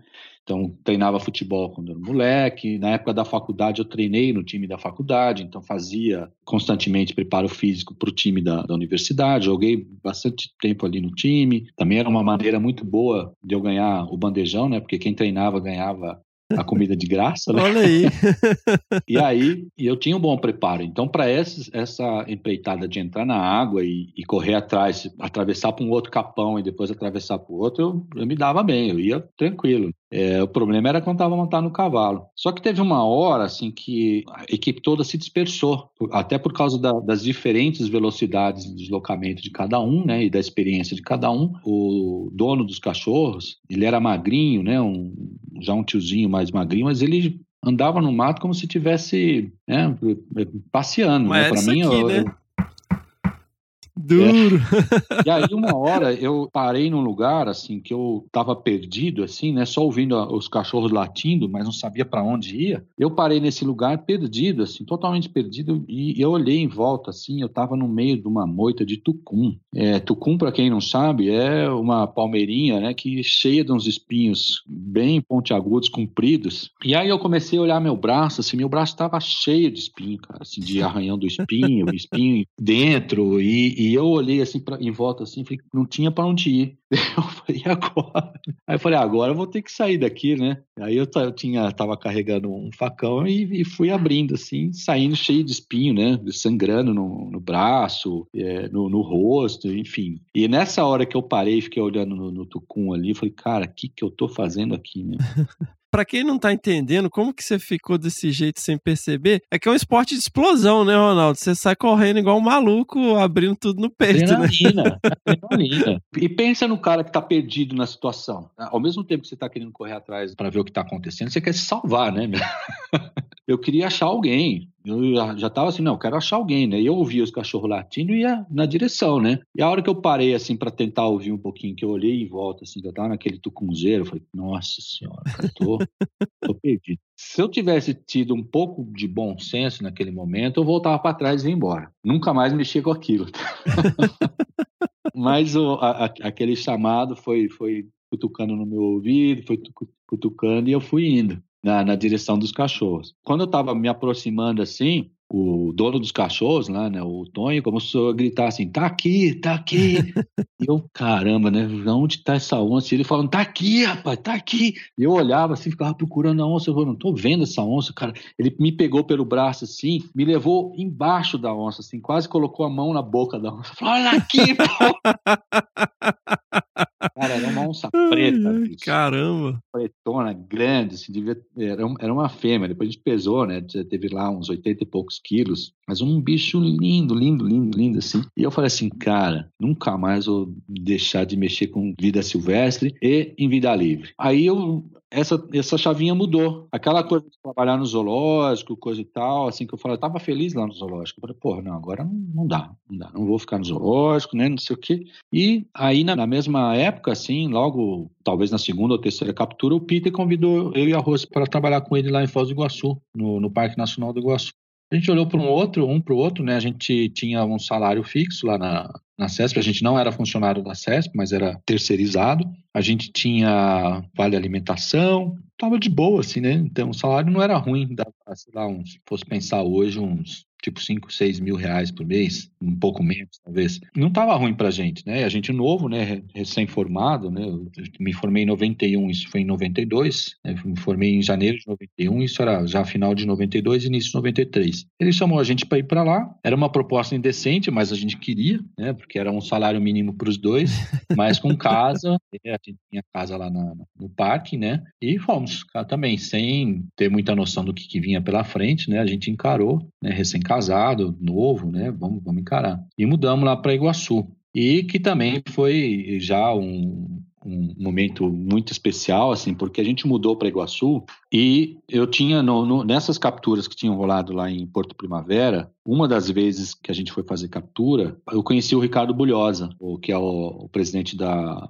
da Associação Procarnívoros, né, do Instituto Procarnívoros. Grande Bulhosa. E aí a gente fez amizade já, já ficamos amigos tal, e o Peter já também já estava é, chamando ele para trabalhar junto para o Bulhosa coordenar um projeto em Poconé, lá no, no Pantanal. Na época que eu e a Rose fomos para lá, o Ricardo também ficou né, um, um, tempo lá. Então, os primeiros meses que a gente é, chegou em Iguaçu, era eu, Rose e Ricardo, Ricardo Bulhol. O Jean e a Cibele tinham ido. Já tinham ido para fazer o mestrado. Eles tinham ido sair para fazer o um mestrado em Córdoba, né? Eles iam morar na Argentina. E aí ficou o Denis lá em Porto Primavera, né? Mas o Denis é depois. Depois? O Denis é bem depois. O Denis é 98. Nós estamos ainda 93, 94. Ah, então parou né? Porto Primavera. Não tinha mais ninguém então, lá. Então, parou o embargo né, da, ah, da, da obra por um tempo, parou tudo. Né? O projeto lá com, com o Peter começou em 92, parou em 94. E depois só retomou em 98, 99, eu acho, quando o Denis entrou. E aí fomos lá, né, para Iguaçu, aprender a trabalhar no campo. É aí que a gente começou mais a aprender mesmo, fazer telemetria, a gente fazia a, a, a, os armadilhamentos, né, tinha todas as armadilhas lá, a gente usava as box, né? É, box trap. Lá na Estado Poço Preto? Estado Poço Preto. é. E também, cheio de história lá para contar, de coisas que aconteceram lá em Iguaçu que foram muito legais. E foi muito divertido também. Esse tempo do, com o Ricardo foi muito divertido, porque a gente. O Peter tinha uma, uma, uma Rural Willis, para quem não conhece esse carro aí, procura esse carro depois na internet para ver. Era essa que não fechava a janela? Era um carro velho, cara, velho, velho. E a gente ia todo dia para o campo com esse carro, né? A gente chegou lá para trabalhar em Iguaçu em janeiro. Eu cheguei primeiro em janeiro, né, levando a mudança. Depois a Rose é, foi logo também em sequência. Eu voltei para devolver o carro do meu cunhado, né, que eu tinha pegado emprestado para levar a nossa mudança. E depois voltei com a Rose, no finalzinho de janeiro, início de fevereiro, por ali. E um calor do cão, cara. Assim. Iguaçu, na época do verão, é um calor monstro. Inacreditável. E a Rural Willis não abria o vidro, cara. Não abria janelas. E ela tinha uma caixa de câmbio que foi adaptada, ela era, o Peter comprou ela 4x2, né? E adaptou 4x4, que o pessoal do, do Macuco lá fez essa adaptação. Eles tinham uma oficina mecânica Uhum. e adaptaram, né? Esse 4x4. Então, onde era a caixa de câmbio, tinha um buracão embaixo. E aí, aquele, aquele calor do motor, ele entrava por ali. Mais o calor normal que estava ali dentro, que a gente não conseguia abrir janela, né? Só conseguia abrir um pouquinho o quebra-vento ali e mais nada. Aí, um dia, eu e o Ricardo decidimos que ia desmontar aquela janela lá pra gente poder ter um ar, né? Aí gastamos um, domingo, sei lá o que que era, que a gente ficou o dia inteiro desmontando aquele negócio. Aí conseguimos descer a janela. Só que aí não funcionava o negócio de abrir e fechar a janela, né? Então a gente não conseguia mais fechar. A gente desceu o vidro, mas não, não fechava mais. E a gente falou, ah, deixa aí, vai, deixa esse negócio aí. Cara, quando chegou o inverno, aquela janela aberta que a gente não conseguia fechar, cara. Você ia tremendo de um jeito de frio. É, Ela molhava o distribuidor, aí o carro morria no meio do, do mato lá, daí você tinha que descer, secar o distribuidor, fechar a coisa. Se tivesse chovendo, você tomava, você encharcava, né? Porque você tinha que. Senão você ia ficar no meio lá do, do nada, Aham. né? Abria, tirava o distribuidor, né? Que também é uma coisa que não existe mais, né? você vai lá, tirava o distribuidor, secava, tampava, ligava o carro e ia embora. Se passasse na poça d'água muito rápido e molhasse de novo o distribuidor, de novo você ia ter que parar, fazer isso até chegar no seu destino, né? Então foi um- uma época que a gente aprendeu muita coisa, assim, de, de sobrevivência, assim, de lidar com essas coisas. Eu não sabia mexer em carro, né? Motor de carro. Eu, eu pensava assim, ah, quais os empregos que você já teve na vida, né? É costureiro, depois fui vendedor de loja de sapato e office boy. Então, assim, o que eu sabia fazer, andar na cidade, né? Recolher sapato. Ficar na fila do banco.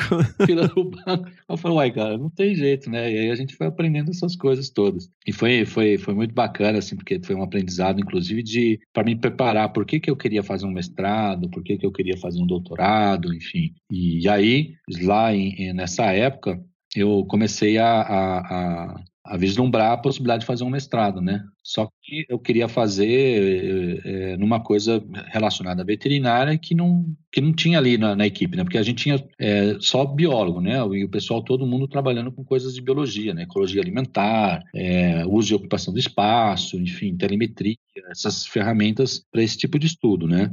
E eu decidi que ah, ia fazer meu projeto com reprodução de animais selvagens, né? E especificamente ia focar na onça pintada. Aí fazer o mestrado na USP, eh, fiz um- uma seleção lá, não era uma prova, eh, mas eram entrevistas, coisa e tal. E o, o- o professor Renato me aceitou como orientado e eu fui fazer o, o mestrado com ele. E depois já terminei o mestrado, já fiz o doutorado com ele também em reprodução. Você teve uma época que você estava prospectando Costa Rica, né? Sim, sim. Na, eh, na verdade, a gente, eh, quando estava em Iguaçu, nós aplicamos para Costa Rica, eu e a Rose. Tinha um mestrado eh, em Biologia da Conservação lá na Costa Rica. Só que a gente só poderia ir se a gente tivesse bolsa. E foi na época que até, inclusive, que a gente foi fazer um curso rápido de espanhol para ter certificado de espanhol que você precisava de espanhol. Você é filho de boliviano, você não fala espanhol? Falo, falo portunhol. É outra língua. Inclusive com vários vícios de linguagem, né? A gente, como eu falei assim, a gente morava os primos perto, né? Todos os da família do meu pai, né? É, todos os bolivianos moravam ali perto no- é, é, e trabalhavam tudo na mesma coisa. E eles conversavam em espanhol ou em, na, na- em quechua, né? O que eles conversavam. Então a gente ficava ali é, é, aprendendo o espanhol. Meus primos, porque meu pai é casado com uma brasileira, filha de alemão. Mas meus tios não, são todos casados com bolivianos. São a família inteira boliviana. Então eles só falavam espanhol. E na casa que a gente morava, ela era uma casa que tinha é, uma parte em cima, você entrava pe- pelo portão, tinha uma escada para cima e uma escada para baixo. Na escada para baixo morava meu tio Lauro e, e na parte de cima a gente. E eles eh, só falavam em espanhol. E aí eu falava portunhol, né? Então eu falava com eles. Então eu aprendi. e em casa a gente só falava português, né? Não falava espanhol, mas acabei aprendendo essa mistura. E fomos fazer essa prova de espanhol. E a Rose foi bem melhor que eu, né? não só por ela ser mais inteligente, mas porque ela não tinha os vícios de linguagem que eu tinha, né? Aí a gente passou eh, na seleção lá para Costa Rica e fomos correr atrás de bolsa. E aí a gente tinha feito um pacto, a gente só vai se a gente tiver bolsa para os dois. No fim, a gente conseguiu uma, uma bolsa só do, do governo espanhol. No último dia, a gente tinha que responder até dia 31 de dezembro. Né? Se a gente ia conseguir ou não. E no dia 31 de dezembro a gente recebeu uma notificação lá da Espanha que a gente tinha conseguido essa bolsa. Olha só. Uma bolsa só. Daí a gente ficou, não, vamos, vamos, não vamos, vamos, não vamos. Uma bolsa só, nossa, como é que a gente. A gente não sabe como é a vida lá, como é o custo de vida, não sabe nada, né? E vamos com uma bolsa só. Aí a gente tinha um. Quando a gente trabalhou na CESP, né, antes, tinha um, um funcionário da CESP, o Carlos De Luca, que tinha feito mestrado lá na Costa Rica, né? E aí ele, ele já tinha falado, ó, com uma bolsa só não dá para vocês ir. Dá, não sei o que, complicado. Eu fui lá com minha família, foi difícil, enfim. Aí a gente decidiu não ir e eu apliquei para esse mestrado na USP. A Rose também estava na dúvida se fazia ou não fazia mestrado. Ela sempre gostou muito mais da parte é, de administração e, e, e, planejamento, né? Então ela também não sabia se fazia, se não fazia. E eu falei, não, eu vou fazer. Eu gosto de, dessa parte, eu quero estudar mais, né? Até porque não fui um bom aluno na faculdade, eu era bem vagabundo em alguns aspectos, né? eu, acho, que agora pensando no, né, nisso, é talvez porque eu, eu tinha muito mais perfil para ser biólogo do que para ser veterinário. Olha né? só. Então eu, eu acabei também querendo fazer um mestrado para focar numa linha de trabalho e fui trabalhar com reprodução, que era uma coisa que era muito incipiente, né, é, de animais silvestres, né? E fiz o mestrado e depois fiz o doutorado com reprodução de animais silvestres, né? usando aí a minha espécie de modelo foi a onça pintada. E aí você resolveu ficar no Brasil e você ainda estava lá em Iguaçu nessa época que você estava no mestrado, você ficava indo e voltando, como é que era? Não, daí uh, a gente voltou para São Paulo. Nessa época uh, a gente foi morar lá na, na, na, casa dos pais da Rose, né? É, onde era o quarto da Rose antes dela casar. A gente ficou morando lá um tempo até se ajustar, né? E eu vim para São Paulo para fazer o mestrado e a gente ficar aqui. E a Rose já vinha uh, na ideia da gente criar, né, trabalhar a criação do, de uma ONG, apoio aos trabalhos de, de conservação de, de, de, onça e outros carnívoros no, no Brasil, que foi aí o, o embrião do, do Instituto Procarnívoros. Foi o, o trabalho que a Rose começou a desenvolver nessa época, enquanto eu fui fazer o mestrado. Só que também, o mestrado também foi um perrengue para a gente, né? Porque quando eu vim para o mestrado, tudo bem que lá em Iguaçu a gente ganhava um salário mínimo para dividir entre nós dois, mas a gente estava numa casa é, nossa, né? Que a gente ficava uhum. nossa, dentro do parque, enfim, tinha lá algumas facilidades. E estava do lado do Paraguai, né? A gente comprava as coisas mais barato no Paraguai. Então, mesmo produto de mercado, uhum. você comprava no Paraguai, né? Você queria comer sucrilhos, ia no Paraguai, Paraguai pagava mais barato os sucrilhos brasileiros lá do que no, no Brasil, né? Mas enfim, a gente estava voltando, né? E ia ficar na, na casa do meu sogro e eu não tinha bolsa na época, né? Que ver se ia conseguir bolsa. E aí minha irmã, a mais velha, né, a Margarete, me arrumou um emprego. Na verdade, ela, ela me arrumou emprego algumas vezes, né? essa, essa, ela, ela é, é, tá sempre fazendo uma coisa diferente. Agora não, ela deu uma acalmada, faz a mesma coisa já há mais tempo, né? E nessa época, ela, primeiro eu, eu fui trabalhar como corretor de imóveis. É mesmo? É fui trabalhar como corretor de imóveis enquanto comecei a fazer o mestrado lá, né? E aí eu fui numa, numa empresa, não lembro agora, uma empresa grande, é, dessas que fazem incorporação, né? E aí eu né, aprendi lá como fazer cálculo de, de juros e não sei o que para fazer a venda do, do, dos apartamentos. né? E fiquei é, é, nesse emprego um tempo até conseguir a bolsa é, para o mestrado e sair, né? E que também tem histórias engraçadas nesses, nesse negócio de, de vender apartamento. Por exemplo. Por exemplo, você tem que ir bem arrumado, né? E eu, a gente era duro, né? Era durão, assim, de, de, de grana, né? A gente tava, tinha vindo daquela, de Iguaçu, a gente não tinha emprego, né? Tava sem emprego. É, a Rose, é, nesse intervalo, ela tinha arrumado um emprego numa clínica veterinária com, com uma amiga de faculdade dela mas também não, não, ajudava bastante, né? Mas a gente precisava de, de, grana. E eu indo trabalhar, né? Eu tinha um sapato lá que eu comprei para ir trabalhar. Esse sapato já estava tava no, no osso. Já. Aí, para economizar, um dia eu fui economizar, falei, não, eu não vou pegar ônibus, cara. Eu tô- tava sem dinheiro, né? Falei, não, eu vou economizar, eu vou a pé. Gastar mais ainda a sola de sapato, É, né? aí era- mas não era longe, era tipo, sei lá, dois quilômetros ou alguma coisa assim, é, do, ponto- da onde eu tava para ir poder pegar o metrô ali na Vila Mariana. E no meio do caminho a sola do sapato saiu. saiu o fundo inteiro. Mano, Não, é, não era a solinha do sapato, o fundo inteiro do sapato saiu. Aí eu fui andando, cara, descalço, né? Só com aquela cobertura de, do, do- do sapato, assim, sem a sola pisando na meia, né? Uma Caramba. vergonha, cara, de falar assim, puta, todo mundo vai ver eu descalço, cara, de, sem a sola do sapato.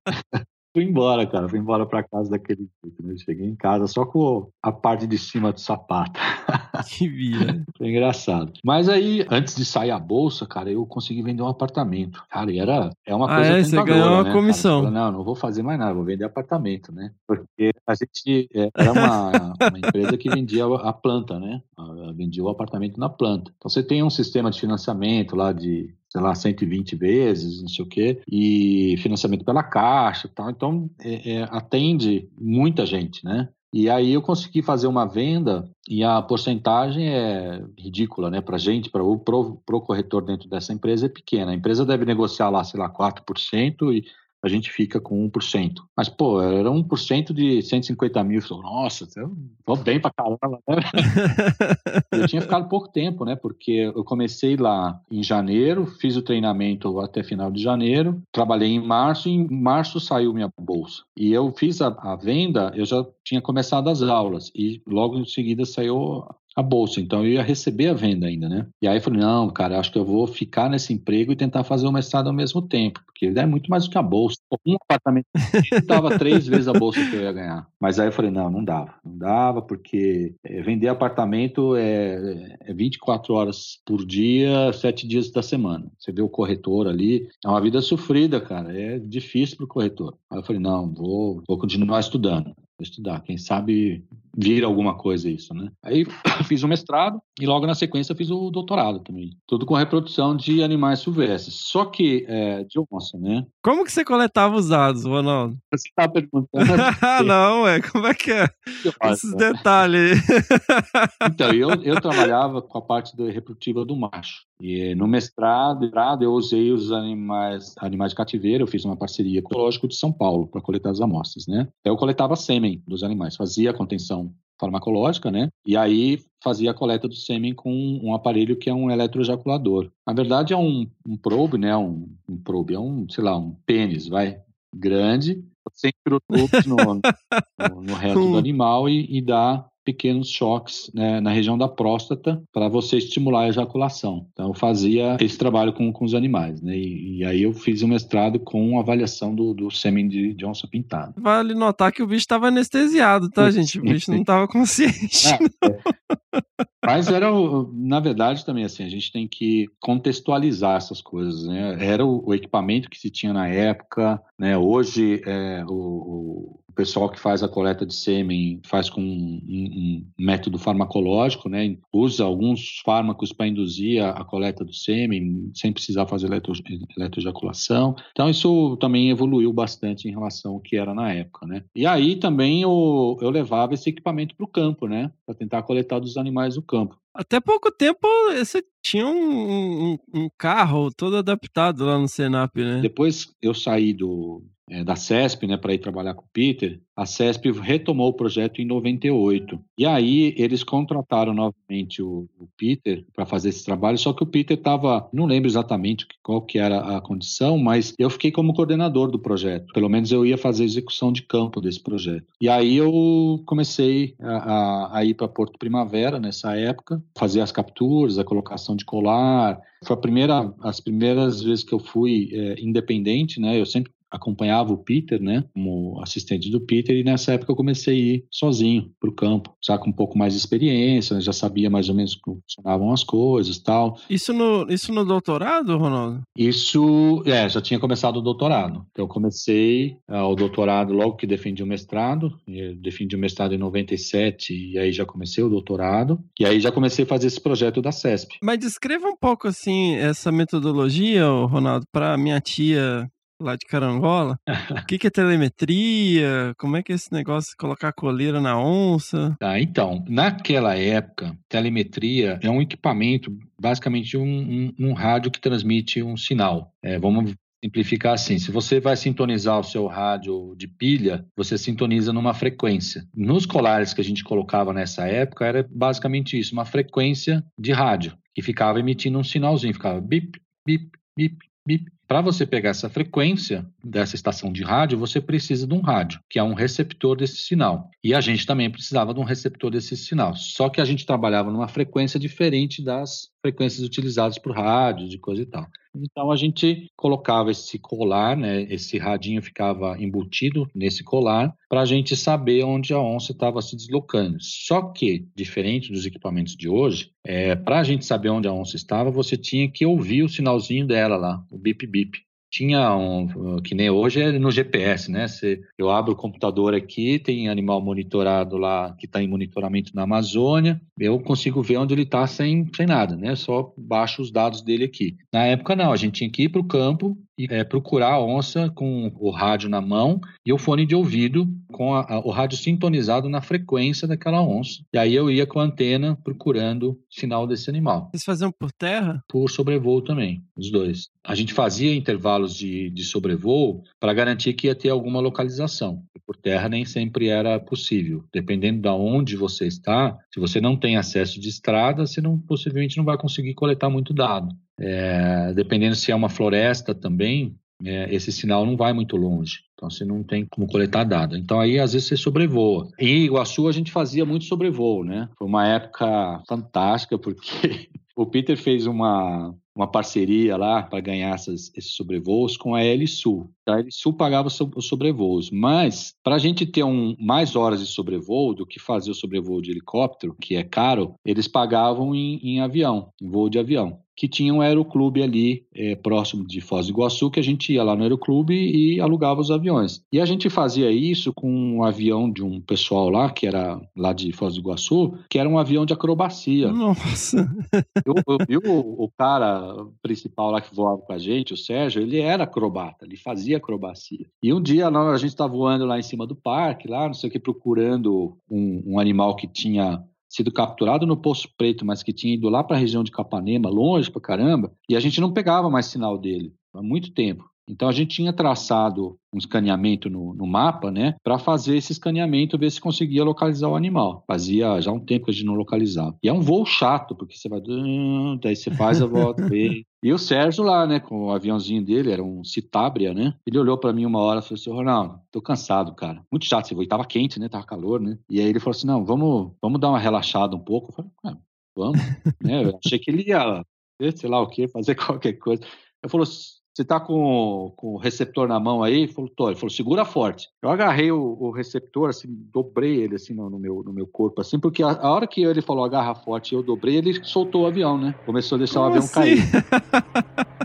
Cara, aquele avião caindo, assim, olhando aquela floresta vindo, você foi, pô, ferrou, né? Aí tá, sobe, né? Aí ele subiu, subiu, subiu, até dar o stall, depois daí ele vem caindo de novo, parecendo uma folha, né, cara? Aí, cara, eu vou morrer hoje. Ah, deu looping. Foi uma das coisas mais legais que eu fiz na minha vida, cara. Que isso, sensacional, velho. Foi demais. Mas uma vez ele tentou começar a fazer com arroz e isso, arroz quase matou ele. Né? ele deu, uma balançada no avião, arroz falou: se você fizer mais uma vez, eu te mato. falei, não, Rose, então tava brincando. Eu falei, não, eu não sou o Ronaldo, não sei o quê. Mandou parar. Ele parou na hora, cara. Eu falei, não, vamos dar só um tchauzinho pro Ronaldo lá, a gente vai passar em cima da casa, vou só dar uma balançada. Ele falou, não, de jeito nenhum. Pode parar. Isso é a telemetria, então a gente localizava os animais e fazia, marcava o ponto, né? Naquela época também GPS era uma coisa caríssima, caríssima. E teve uma, uma ocorrência interessante também com o GPS uma vez. Eu não lembro exatamente aonde foi e quem eram os envolvidos ali, mas era o, eu sei que o Peter e a Rose estavam nessa situação. O Peter tinha um, comprado um GPS Garmin, na época tinha custado uns 3, 4 mil dólares, assim, um GPS, né? Que isso, é mesmo? E, e ele só uh, salvava o waypoint. E você podia salvar lá, sei lá, 99 waypoints, alguma coisa assim. E eles foram fazer o sobrevoo ali em Iguaçu, tem um painel assim na, na frente do, do, helicóptero, e não sei o que, que o Peter estava fazendo, ele apoiou o, o GPS ali no painel, e na hora que apoiou ali, ele, ele ouviu o sinal do, do bicho que ele estava procurando e falou: Ah, tá aqui. Daí o helicóptero fez a, a curva, né? Assim, deu uma inclinada para fazer a curva. A hora que fez a curva, o GPS caiu. Né, caiu dentro do helicóptero. Só que o helicóptero ali naquela frente, ele tem aquela coisa de acrílico, né? Uhum, transparente. Assim, ele furou acrílico, assim, cara. Quebrou, que isso? Caiu. caiu no meio do mato lá. O Peter assim, ele bate. Será que a gente acha? cara, eu, ai, eu, Outro helicóptero olhava para aquele rombo no negócio ali e falava assim, pelo amor de Deus, cara. Prejuízo de, de um GPS de, sei lá, 3 mil, 4 mil dólares, mais o prejuízo daquele acrílico que ia ter que ser reposto. Caramba, tá doido. Ou seja, essa fase tinha muita história, né? era muito, muito divertido. Mas era assim que a gente fazia telemetria na época. Era... Lá em Porto Primavera era mais calmo, então, né? Que era aqueles Fusca voadores, né? Ah, era, aqueles experimental lá, né? Como é que chama? Ah, sei lá. Cara, tinha um avião experimental lá que a gente voava nele, que eu falei, meu Deus do céu. Não sei como a gente tinha coragem, cara. Você chegou a voar em alguns deles? Não, né? não. Não? Não, nunca voei pra pegar ponto. Era um cara de presidente Venceslau que fazia isso pra gente lá. Não lembro não. Davi. Ele tinha um aviãozinho lá, não, nem lembro qual que era esse avião, cara. Mas era um avião experimental, não era um avião tipo é, Cessna, Citabria ou qualquer um. Era um, era um experimental. Mas não era nem um paulistinha, cara. Eu falei, pô, não podia ser um paulistinha. e aí, nessa época, você fazia expedições, né, Ronaldo? Você não ficava muito por lá, né? Não, não ficava muito por lá, não. Eu nunca fui de ficar direto, assim, que, uhum. nem depois eles foi para lá, morou lá e ficou lá. Esses caras são desbravadores, são os, são os caras, entendeu? Eu ia fazer as campanhas de captura, né? Até porque eu não era realmente o biólogo é, do, do projeto, eu era o cara para fazer a captura na época, né? E aí, cê, nessa época que você recebeu dois estagiários, né? Que é o Denis e o Anael. Exato, exato. Mas, na verdade, assim, a gente estava para contratar alguém, né, para o pro projeto. E aí tinha, a gente tinha recebido vários currículos e o Denis e o Anael eram dois grandes candidatos. Aí eles foram para uma campanha de campo é, para fazer captura para a gente se conhecer e tal, e, e ver se é isso que eles queriam fazer, se eles iam topar de, de fato isso, né? E aí o Denis falou, não, eu quero, quero. O Anael ficou um pouco na dúvida na época, não lembro exatamente qual que era o, o grande gargalo do, do Anael na época. Eu acho que ele ia fazer um mestrado, alguma coisa assim. O Denis falou, não, eu vou, vou ficar. E aí o Denis tocou o projeto, né? Que aí a história você já conhece, né? Em Vinhema e sim, sim. tudo mais. É. No início de tudo, o Peter ainda estava no antigo IBDF, né? Que depois virou IBAMA e e mais tarde se dividiu com e formou IBAMA e CMBio. Quando que surge o Senap? O Senap surge com o Peter ainda no, no, no IBAMA, no projeto lá no Parque Nacional do Iguaçu ainda, em 94, né? O Senap foi criado em 94. Foi uma portaria, né, da, da presidente do, do IBAMA na época, Nilde Pinheiro. É, já tínhamos criado o Tamar e o pessoal do Tamar, né, o Gui Marcovaldi, a, a NECA, é, estimularam e incentivaram muito o Peter de ter um centro específico para carnívoros, né, uhum. focado nessa questão de, de manejo de conflitos e coisa e tal, que era uma coisa muito, já era muito importante na época, né. E aí o Peter criou o Senap, é, a Rose ajudou muito o Peter nessa época com, com essas questões de da, da papelada toda, né, para uhum. o processo de criação do, do Senap, a questão de, de organização, que ela sempre foi muito organizada, né? Então ela, a gente estava nessa época lá no, no, no, Iguaçu, né? E então ela ajudava o Peter com a papelada toda para organizar o, o, a, o processo para a criação do Senap. Então foi em Como 94. que ele foi parar em Araçoiaba? então, aí, aí já é uma outra história. O Senap ele estava num, ele foi criado, mas ficava num escritório dentro do Parque Nacional do Iguaçu. Né? Então não era, uma, não era uma entidade separada ainda, né? E o Peter eu acho que já sentia essa necessidade de que precisava ter um, uma abrangência maior, né? Não ficar restrito ali ao sul. Araçoiaba era um ponto bom para distribuição, assim, em termos de centralização das coisas, né? E ofereceram, é, na época lá, a Flora de Ipanema ofereceu por Peter uma uma casa grande lá, que seria a sede né, do Senap. Hoje, inclusive, é a escola lá da, na, na de Ipanema. Então era uma, uma casa com vários, várias salas, assim, que, que dava para começar a estruturar o centro de uma maneira mais é, é, para crescer mesmo, né? Para começar a crescer. Que senão ia ficar ali no escritóriozinho lá do Iguaçu e o, o Senap ia ser o Peter é, e pronto. Entendeu? E, e já existia Pro Carnívoros também. Então, a Procarnívoros foi criada em 96. 96. Quando já, é, quando o, o Senap já estava indo lá para Araçoiaba. Uhum. E aí era a ideia do também que foi uma discussão que o Peter trouxe do Tamar, né? Que o Tamar tinha a, o centro do IBAMA e tinha a ONG associada a eles, dando suporte a várias atividades que o Tamar desenvolve, como faz hoje Uhum. a Fundação Protamar, né? E aí a ideia era criar o, a Procaníveis para dar suporte para os projetos do Senap, é, inclusive na questão de captação de recursos, né? Que é, é, a captação de recursos externos não tinha como internalizar para o Senap. Como é que você vai internalizar um, uma doação para um órgão público? Né? Tem, tem, todo um processo, é extremamente complexo. Então, internalizava isso para a ONG, que tinha uma parceria com o Senap, e aí desenvolvia os projetos de pesquisa da época. Né? E aí, todas as grandes grandes nomes aí da, da, da pesquisa com, e conservação de carnívoros tiveram contato com o Peter ou com a Procarnívoros nesses, nesses momentos, né? Tadeu Oliveira, Fernando Azevedo, Leandro Silveira, Sandra Cavalcante, uh, Eduardo Iziric, uh, vou esquecer nomes aqui, mas é uma gama de gente que passou aí que. Não, quando tá eu tava hoje... na graduação, o sonho de qualquer estudante que queria ir para essa área de trabalhar com conservação de carnívoros era pro carnívoros, né? Vocês tinham um fanzine, né? Um jornalzinho chamava Rastros. É, eu, eu lembro disso. É, cara. então, eu, eu tava na graduação, eu tinha uma bolsa de 241 reais, eu lembro que eu assinava esse negócio, recebia pelo correio lá, ficava, olha aqui que eu recebi, nossa.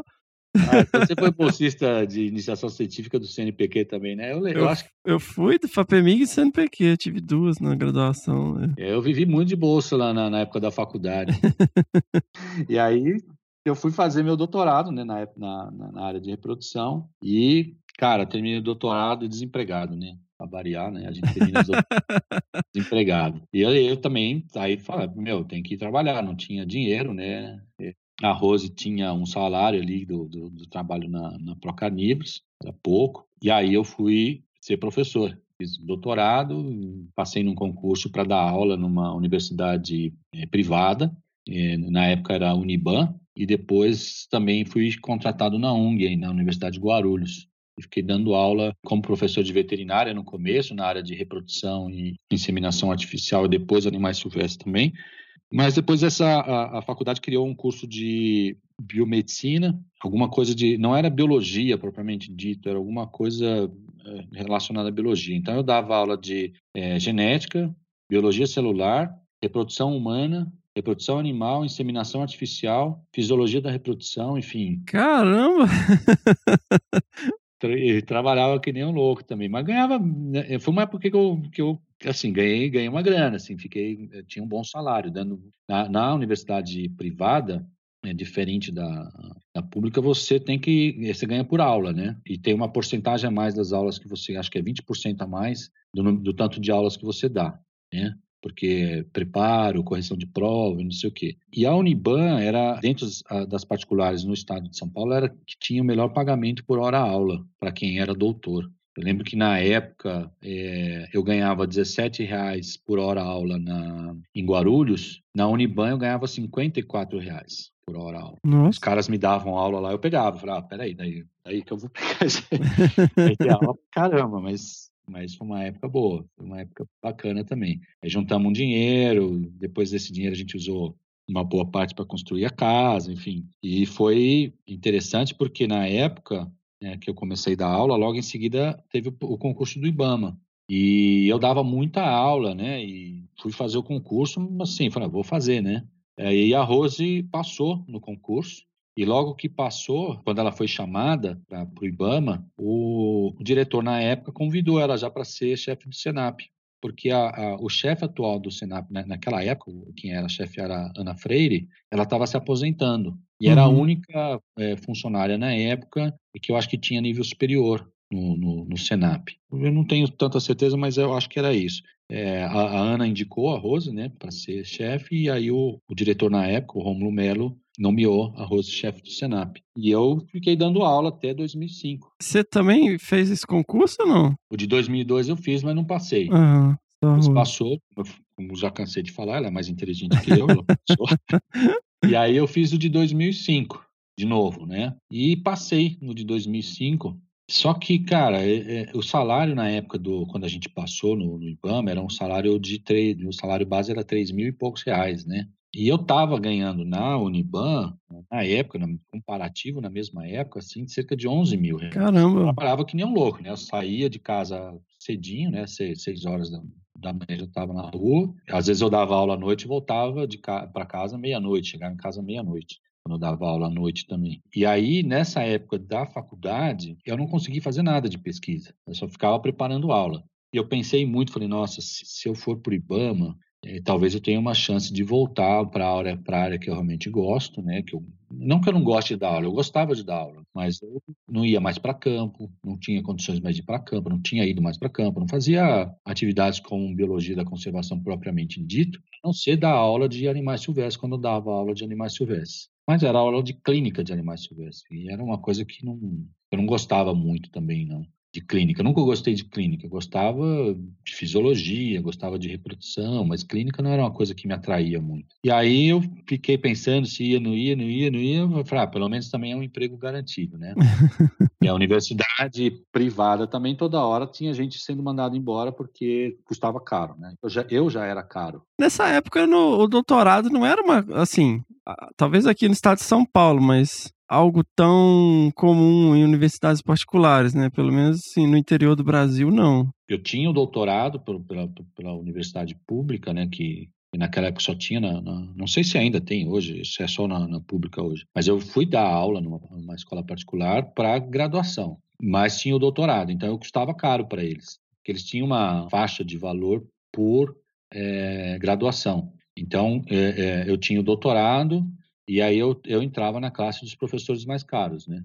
Então eu, eu logo pensei também, ah, poxa, daqui a pouco eles estão mandando os doutores embora, porque estava tramitando uma, uma lei que não precisaria ter doutorado para dar aula em, de graduação. Uhum. E se isso entrasse mesmo, a primeira coisa que eles iam fazer era mandar os doutores embora. Então vou, vou para o IBAMA. Para o IBAMA e também o diretor na época me convidou para para assumir a chefia, porque meu, minha lotação era em Roraima. É, então, isso que eu ia perguntar, porque geralmente você não escolhe para onde você vai, né? Não, não. Minha lotação era Roraima, era no, no BV8, lá em Pacaraima. Eu ia ficar na divisa do Brasil com a Venezuela fazendo inspeção de madeira, né, de, de cálculo de, de é, cubagem de madeira e coisa e tal. E eu fui para lá tomar posse, né? Eu tinha que tomar posse lá. É, fui para Pacaraima, passei lá uns dias em Pacaraima. Aí o diretor me puxou para o Senap, para coordenar o, o Senap, em 2005. Então, em, eu, se eu não me engano, dia 14 de novembro de, de, de 2005, eu fui nomeado é, coordenador do Senap. Na época era chefe, né? Agora é coordenador, coordenador do Senap. E aí mudou mais uma vez minha história.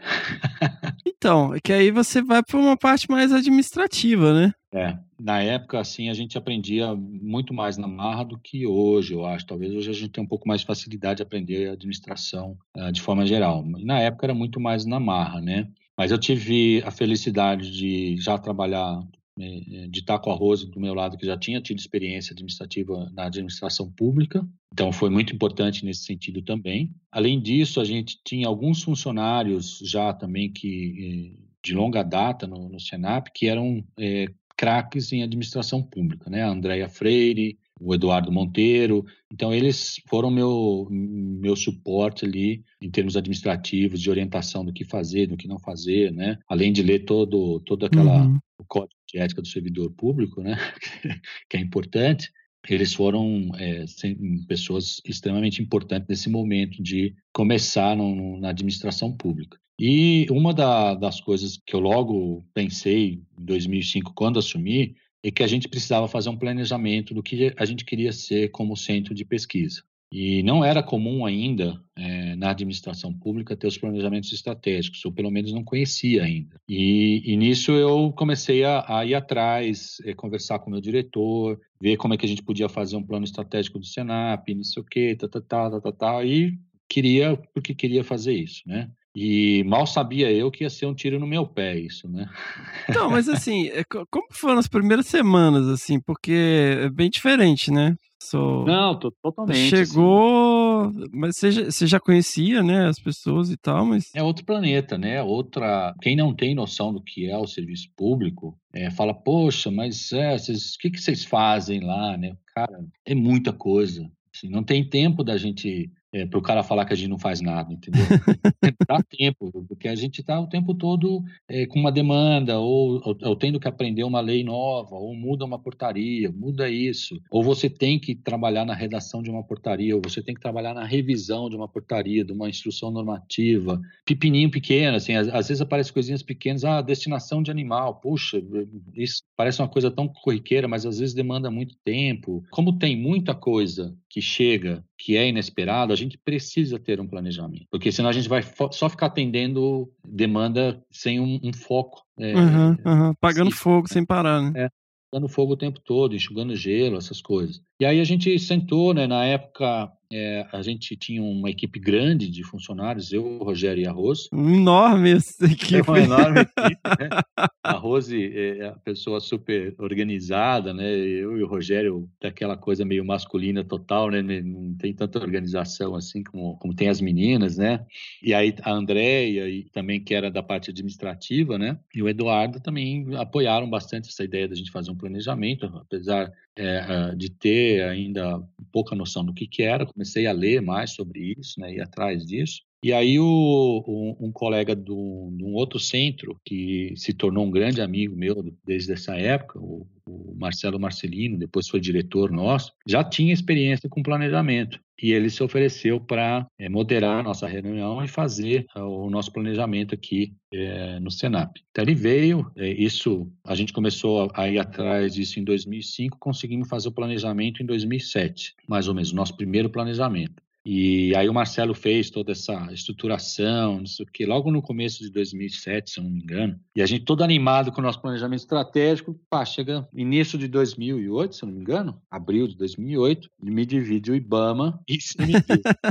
todo um planejamento, cara, é pensado dentro de uma estrutura do IBAMA, né? E aí a gente passou por uma, uma outra estrutura que era o ICMBio, é, que de fato não, naquele momento não tinha estrutura ainda, né? Era uma divisão, ela foi é, uma divisão um pouco traumática, eu diria, né, na época, porque não tinha nem orçamento. Qual, da onde vinha o orçamento do, do ICMI? Não tinha orçamento.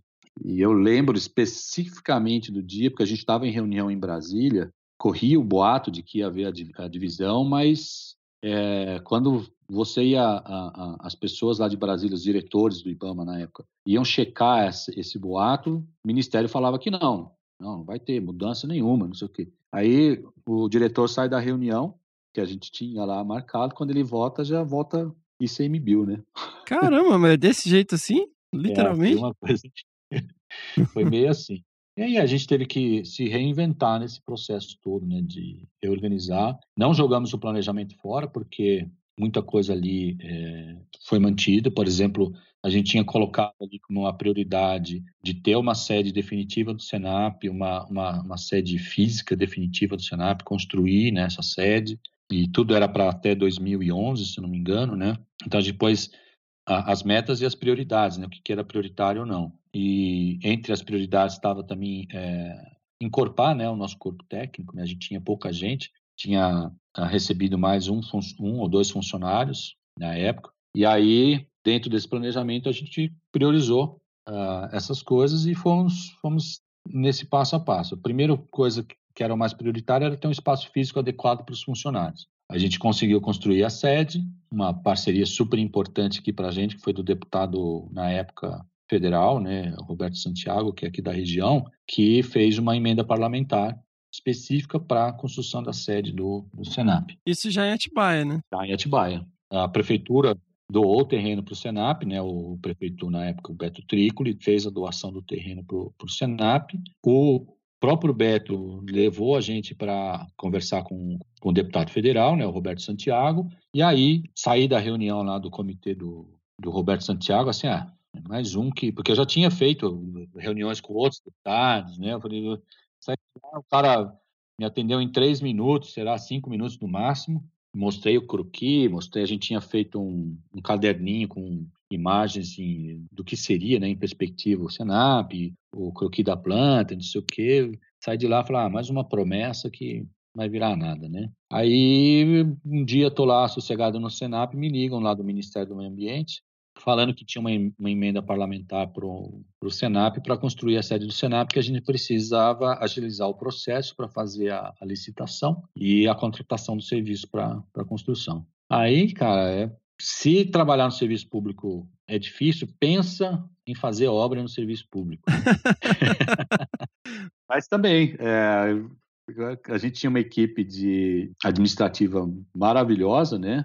Que a gente tinha e a equipe administrativa tocou isso muito rapidamente, de uma maneira muito eficiente. O projeto já estava pronto, tudo pronto, a gente conseguiu construir a sede do Senap. Só, então tá, a gente conseguiu a sede. Agora, qual o próximo passo? A gente precisa de funcionários. Qual o perfil desses funcionários? Aonde a gente vai buscar? Como a gente vai buscar? É, a gente começou a buscar. E eu disse no começo que o, o planejamento foi um tiro no meu pé, porque a minha formação toda é em veterinária e eu fiz mestrado e doutorado em reprodução. Sim. E dentro do planejamento estratégico, das coisas prioritárias que o Senap estava, precisava fazer, reprodução nem apareceu.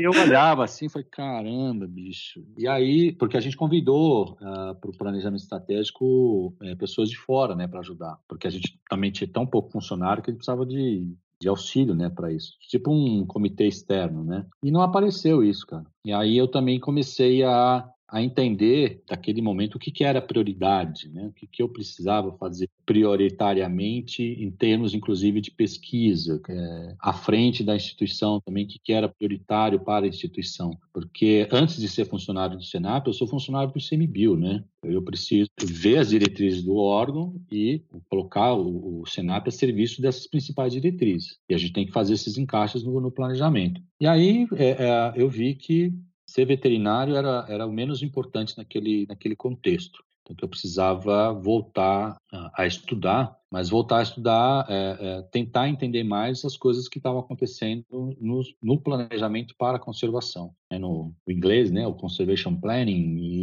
aí tudo E aí eu fui estudando essas coisas e vendo eh, prioridades também dentro do que é o planejamento para conservação, né? Sei lá, desenho de corredores, identificação de áreas prioritárias, como é que faz isso, como é que deixa de fazer. E aí foram surgindo parceiros importantes, né, nesse, nesse processo. Por exemplo, um dos primeiros grandes parceiros nesse processo é a professora Kátia Ferraz, da Exal, Sim. que a gente fez muita coisa junto já, continua fazendo, espero que a gente faça muito ainda e que ajudou muito a gente a aprender a questão de, de modelagem para fazer planejamento para conservação. A primeira grande participação dela foi em 2009, né, no, no plano de ação da Onça Pintada. E foi mais ou menos na época que a gente se conheceu também, que foi um outro ponto importante para a gente ali. Né? Foi, né? O projeto Iguaçu. Projeto Iguaçu.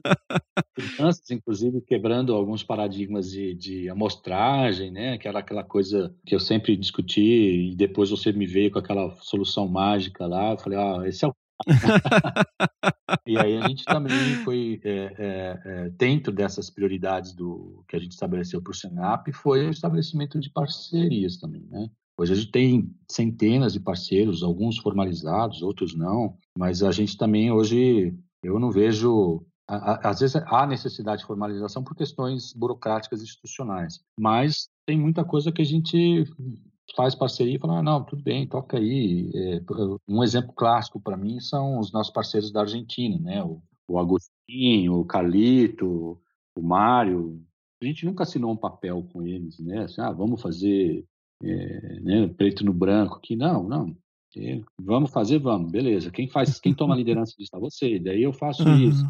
E, e, a gente tem tocado muitos projetos, assim, muita coisa bacana hoje. É, em função desse tipo de relação, que era uma prioridade nossa, estabelecer parcerias. Ô Ronaldo, e assim, o Senap se tornou né, um centro de excelência, não só nessa parte né, como um uma agência governamental, mas também como um, um centro de referência no tocante a tudo praticamente relacionado à conservação de carnívoros. E, e não só isso, em termos de produção também acadêmica, é muito interessante, né? Você vê, é um, é um centro que está sempre publicando. Aí eu não sei, né? Eu posso estar falando bobagem se é um viés né, da, da, de ter essa sobreposição com a, minha área de interesse profissional e eu prestar mais atenção, mas eu vejo assim que o, o Senap tem uma produção acadêmica também muito interessante em função dessas parcerias. Eu não lembro exatamente em que ano que você foi, mas que você se propôs em fazer um, um pós-doc no exterior. E eu até comento muito aqui com a Miriam e eu falo, eu conheço muita gente que foi fazer pós-doc, doutorado, foi fazer mestrado, doutorado, pós-doc no exterior. E eu vejo que você é uma das pessoas que mais usufruiu dessa oportunidade, né? Pô, você voltou de lá programando, né, cara? você voltou de lá programando em R, altas modelagens, publicando um monte né, puxando várias publicações super importantes, pegando bancos de dados é, já existentes em todo, é, esse, todos esses anos, né, todas essas iniciativas de longo prazo. Como que é isso? Assim, como que foi esse desafio de dar esse passo além? Porque você estava né, numa posição profissional interessante, na frente de de um instituto de renome, e você se desafiou e, e deu mais esse passo, assim, e, e, com excelência, né? Que você voltou com, metendo o pé na porta, assim. Bom, primeiro, obrigado, porque eu não tinha essa noção. Acho que foi legal, assim, a, como eu te falei, né? Uma, a, o tiro no pé foi ver que a reprodução não apareceu ali como uma prioridade para o centro, né? E, e eu sou um funcionário do, do instituto, então não quero, não, não posso transformar a minha prioridade na prioridade da instituição. Então, eu, eu tinha muita, muito claro isso na minha cabeça. Né? E dentro dos planejamentos, de, os planos de ação nacional é, que foram sendo elaborados, a reprodução não aparecia como uma coisa é, prioritária dentre as grandes prioridades. Né? Então eu, eu me vi é, nos desafios de estudar coisas novas. O primeiro grande desafio que eu tive foi um trabalho que a gente publicou com a Kátia Ferraz em 2004, 2014, desculpa, é, sobre as áreas prioritárias para a conservação de onça na Caatinga. É, então aí foi, aí começou um, um desafio para mim de estudar outras coisas, né?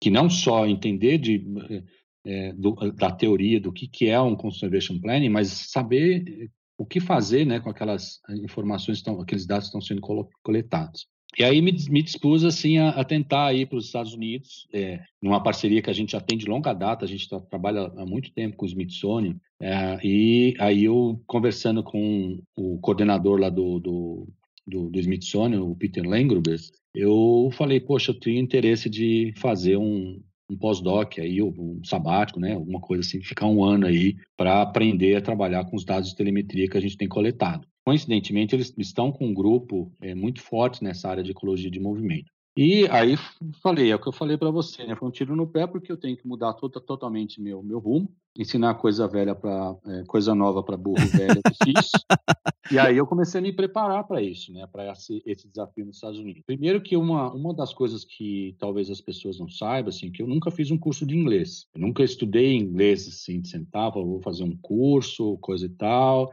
o que eu fui aprendendo de inglês foi muito de é, ler artigos, né? Ler artigos, ler artigos, ler artigos e, ir aprendendo é, um pouco sobre isso. Depois convivendo com alguns grupos de pesquisa que vinham para o Brasil trabalhar com, em parcerias com o Peter ou com outras, outros pesquisadores, eu também fui me, vendo na necessidade de aprender um pouco e é, vendo, né, ouvindo. Mas escrever eu já estava escrevendo bem, então tinha que apresentar o, o, o projeto em inglês e, e, aí, conversando, como é que isso surgiu? A Rosa chegou um dia para mim, pô, por que, que você não vai fazer um pós-doc no Smithsonian, né? Eu falei, ah, não, pensar em pós-doc agora, 48 anos, cara, quase 49 e tal, acho que eu tava com 49, 48. Eu falei, ah, não vou mexer com isso, né? Eu falei, ah, não, poxa, a gente tem essa parceria com o Smithsonian e tal, poxa, é uma oportunidade pra gente, e não sei o quê, blá, blá, blá. Eu falei, ah, tá bom. Aí eu comecei a montar o projeto, né? Fui montando o projeto, não sei o quê, conversando com o Peter, mas nem não falei tanto assim com a Rose sobre isso. Eu falava, comentava uma vez ou outra, tal, não sei o quê, e submetia as propostas para a CAPES, para o CNPq e para a FAPESP. É, e aí era para começar em agosto de 2015, esse pós-doc. Cara, e chegava, ninguém respondia nada, né? Maio, nada, né? não tinha resposta nenhuma. E eu e a Rose falando, pô, e agora, né? A gente está em cima da hora, já com tudo certo lá nos Estados Unidos, a gente não consegue saber se vai, não vai. Eu falei, não, nós vamos. Eu falei, não, mas como nós vamos? Eu falei, não, nós vamos. Já tinha pedido afastamento no, no órgão, né? No Rio, já tinham aprovado o meu afastamento. Eu falou, não, mas não dá pra gente ir sem bolsa. É, eu, você, Gustavo, Alice, como é que a gente vai viver lá? Vai precisar alugar um apartamento, um lugar para morar, não sei o quê. Eu falei, não, a gente vai, a gente vai. Cara, e assim faltando, sei lá, um mês para a gente ir, eu não tinha comprado passagem, não tinha feito nada, chegou a resposta da FAPESP, provando, né, a, a bolsa. Aí, cara, eu até chorei no dia, né? Hum. Aí a gente foi, é, compramos as passagens rapidinho, não sei o quê. Aí tinha que ver a questão de passaporte, não sei o quê. aí o pessoal do Smithsonian me mandou uma mensagem sobre o passaporte. Eu falei, não, tá tudo, tá tudo ok, já, a, a minha instituição já liberou tal. Aí eu Beleza, tô tranquilão, né, com a questão do passaporte. Daí a mulher lá do, do, do Smithsonian me mandou uma mensagem novo por, por e-mail, me mandou um e-mail, olha, você tem certeza que o seu passaporte é esse? Eu falei, não, eu tô indo com passaporte diplomático. Ela falou assim, não, mas o visto é esse aqui. Aí eu fui olhar o visto do meu passaporte diplomático, não tinha nada a ver com o visto que ela tinha me mandado. E o visto que eu precisava, cara, era uma trabalheira, você não tem noção. Aí saímos correndo atrás, faltava uma Nossa. semana para ir. A gente foi lá na embaixada, é, conversamos, alguém mandou uma, uma, carta especial da Embaixada de Brasília para a gente poder ter um atendimento mais emergencial. No fim, eu sei que o passaporte chegou um dia antes. A gente já ia cancelar a passagem, já ia pagar a taxa de, de, de reembarque, enfim. Caramba! deu certo, a gente chegou lá e, e, foi um tempo fantástico também, muito bom, muito bom. A gente é, vivenciou bem a, a, o dia a dia do, do cidadão americano, né? Que a gente morava condomínio lá, é tipo, como é que chama aqui? Coab aqui, né? A gente morou numa Coab lá, então é, conhecemos bem a, a, a, vida do americano. Ah. E, e, no Smithsonian eu tive, é, é, a gente até teve muita felicidade que a Rose também fez um, o treinamento dela com, com geoprocessamento sob orientação do Peter, né, do Lengelberg. E eu tive, a, além da orientação do, da supervisão do Peter, eu Trabalhei com o Jared Staubach, que, que é, era, o meu, era um pós-doc que sentava na mesa do lado da minha, que era um cara é um cara sensacional em termos de programação e análise de dados, né, de, em estatística, com o Chris Fleming, que é o cara que desenvolve o, os pacotes de, de movimento, né, e o Justin Calabrese, que Sim. também é o, um, um, ecólogo teórico que manja de estatística demais, e eu trabalhei com essas pessoas. Então, assim, é, não tinha como, como ser diferente de eu aprender alguma coisa com eles, entendeu? E eles, a, a, além de tudo, todos eles, né? Obviamente, o, o, Peter, meu supervisor, foi a pessoa mais importante e ainda é um, é um, é um amigo meu. A gente continua trabalhando junto, fazendo vários projetos juntos e eu acho que é amigo para sempre agora. Mas todos eles foram super receptivos comigo, assim, foram super braços abertos, tiveram paciência. O Chris Fleming, então, eu, eu fico, às vezes queria explicar para mim o CTMG, ele olhava para mim assim, porque ele, o, o Chris ele é físico, né? E ele é um físico daqueles meio gênio, né? Ele, você tá falando uma coisa, ele já tá pensando, já fez os uhum. cálculos tudo na cabeça, né? Ele olhava para mim assim e falei, não, peraí, uhum. vou te explicar de novo. Daí ele me explicava de novo. Quando ele marcava comigo, que ia lá para me mostrar alguma coisa, ele ia lá e gastava o tempo dele lá comigo de uma maneira super paciente. Todos eles, todos eles, né? O Peter era toda semana e todo dia ele passava lá no, no, no laboratório perguntando se estava tudo bem comigo, se estava uhum. tudo caminhando, se eu estava conseguindo fazer as análises. E assim foi. O, o Jared toda hora no meu lado ali, eu tinha uma dúvida no R, ele vinha aqui, olhava assim, falava, ah, não, tá, faz isso, faz aquilo. Foi legal. E, e, e foi bom também porque eu, o, quando eu vi que botei na cabeça que a gente ia para lá, eu fui fazer umas disciplinas, né, de SQR. Eu fiz a disciplina do, do Alexandre Atalardo, lá na, na USP, do R, né, e depois do Paulo Inácio. Ô tia, é, R é uma linguagem de programação e ela é muito usada para análise estatísticas no mundo acadêmico atual, tá?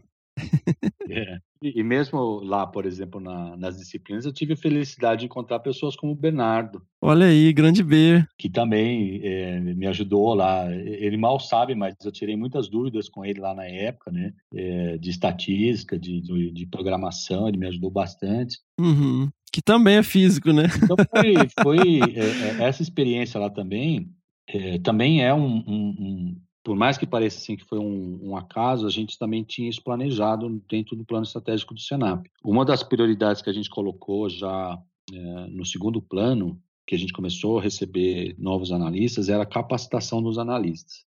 Então, capacitação é, em, em todos os níveis, desde a gente ter cursos é, em geoprocessamento e coisas né, de, de algumas ferramentas que a gente usa no dia a dia, como na capacitação acadêmica, de fazer um mestrado, de fazer doutorado. Então, por exemplo, agora nós temos três analistas fazendo doutorado. né? A Lilian está fazendo na Universidade de Nova York, Uhum. Ricardo Sampaio na, na Universidade de São Paulo, no campus de Ribeirão Preto, orientado do Adriano Chiarello. E o Elildo, que está fazendo doutorado pela, na Universidade de, na Noruega, e também já para defender o, o doutorado dele. Então, assim, a gente tem buscado eh, essa capacitação né, para gerar uma informação de qualidade, para que a gente possa usar essas informações eh, em tomadas de decisão com informações eh, de qualidade, Uhum. de, de ter argumentos de dizer que não, realmente os dados que nós analisamos são confiáveis, a- a- o resultado é esse, vamos gastar menos dinheiro se a gente fizer assim do que se fizer assim, então a gente tem que usar essas ferramentas a nosso favor, né? Se a gente está tendo essa possibilidade de capacitação, e o Instituto tem dado essa, essa, essa abertura, né? Isso está dentro do- da- do- dos planos do, do Instituto desde que ele foi criado, basicamente. né? O plano de capacitação acho que deve come ter começado em 2010, 2011, no, no ICMBio. Então, não, só, não é só o Senap que está sendo capacitado, né? mas os analistas do ICMBio vêm sendo capacitados ao longo do tempo. Ô, Ronaldo, Oi. assim, passando por todas essas experiências, né, sem dúvida você, é assim, dá pra gente ficar aqui mais várias sequências de horas, porque na verdade, assim, a gente nem explorou muito os causos e as aventuras e desventuras, mas, poxa, sem dúvida a sua carreira é, por que não, impressionante, né, tudo que você conquistou e hoje a influência que o Senap é, sem dúvida, também é um, um retrato da sua liderança.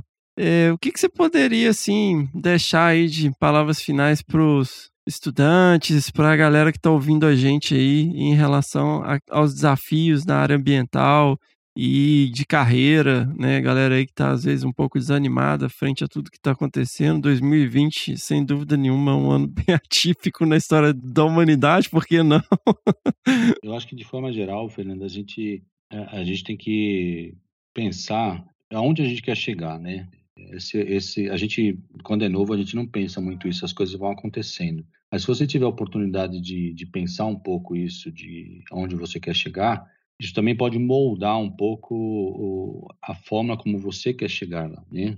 Como, como você vai pensar em chegar lá. A mensagem que eu passo assim, assim, que o, o- tudo que você vai fazer vai ter uma história, né? Você vai construindo uma história. Que você não pode perder esse fio da história. Porque se você perde ele, assim, você, você deixa de valorizar aquilo que, que é importante de fato para você lá na frente, né? Assim, o que, que é realmente que, que é importante em termos de trabalho que você vai fazer. Quando trabalha com conservação, é um desafio gigantesco, assim, porque é, existem inúmeros conflitos, né? E os conflitos, eles não são nosso com os animais, por exemplo, ou com a floresta. É conflito gente-gente. Né? E a gente precisa aprender a lidar com esse tipo de, de conflito, é, aprendendo a, a ter relações pessoais e respeitando as relações. O que eu diria de mensagem, assim, essa perseverança, né, de, de se você quer fazer alguma coisa, persevere nessa coisa, acredite que você pode fazer, baseado na sua história, né, e como você vai se sustentar é, é, naquilo que você vai construindo no dia a dia. Porque se você construir sua história em pilares frágeis, eles podem é, é, ser derrubados facilmente por qualquer motivação, entendeu? E às vezes muito mais motivação pessoal do que motivações externas, né? Eu brinco com o pessoal assim, eu, o Fernando ouve essas brincadeiras que faço muitas vezes. A gente não ganha bem, mas a gente se diverte. Sem É. dúvida. Eu acho que isso, é, é, quando você está trabalhando numa coisa que está te divertindo, apesar das dificuldades, que está te é, trazendo boas relações de amizade, está trazendo um universo é, de respeito, cara, é, vai dar certo, entendeu? Vai dar certo. Sensacional. Poxa, Ronaldo, eu te agradeço enormemente, assim, né? Mais uma vez pela disponibilidade, né? Sua família, trabalho e tudo. É, você está dedicando aqui algumas horas para ficar aqui e dividir um pouco, né, da sua jornada com a gente. É, sem dúvida alguma, é, eu te considero um dos meus mentores, né, para a vida e profissionalmente, né? Sem dúvida, admiro muito a sua postura como pai, como marido, sempre, e como profissional, como eu falei, assim, eh, eu sempre estou mencionando isso, como que é impressionante, né, tudo que eh, você poderia parar onde você estava, mas você sempre vai além, sempre vai além, sempre vai além, né, e, é admirável e inspirador, assim, então eu te agradeço enormemente, né, pelo carinho que você tem com o podcast e, e por ter se disponibilizado a bater esse papo aqui com a galera. Eu que agradeço, Fernando. Eu fico muito feliz com a oportunidade de dividir um pouco desse, dessa história com vocês aí. Uma vez eu estava assistindo um programa do, do Jô Soares, né? Não sei nem se, se os seus ouvintes conhecem, né? Os programas do Jô Soares. E ele entrevistou um professor que era muito engraçado e ele falava assim: para trás, é, nem para tomar impulso.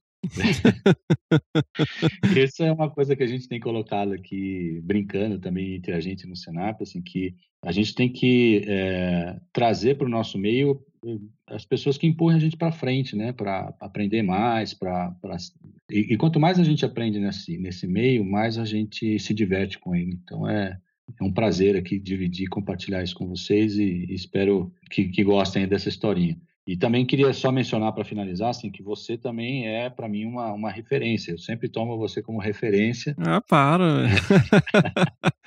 Tem várias, eu, eu, tomo vários jovens aí como referência e você é um, um dos jovens que, que tem até um, como diria, um alter ego aí, né? De querer ser igual a você em alguns aspectos. Sensacional, Ronaldo. Obrigadão, cara. Um abraço.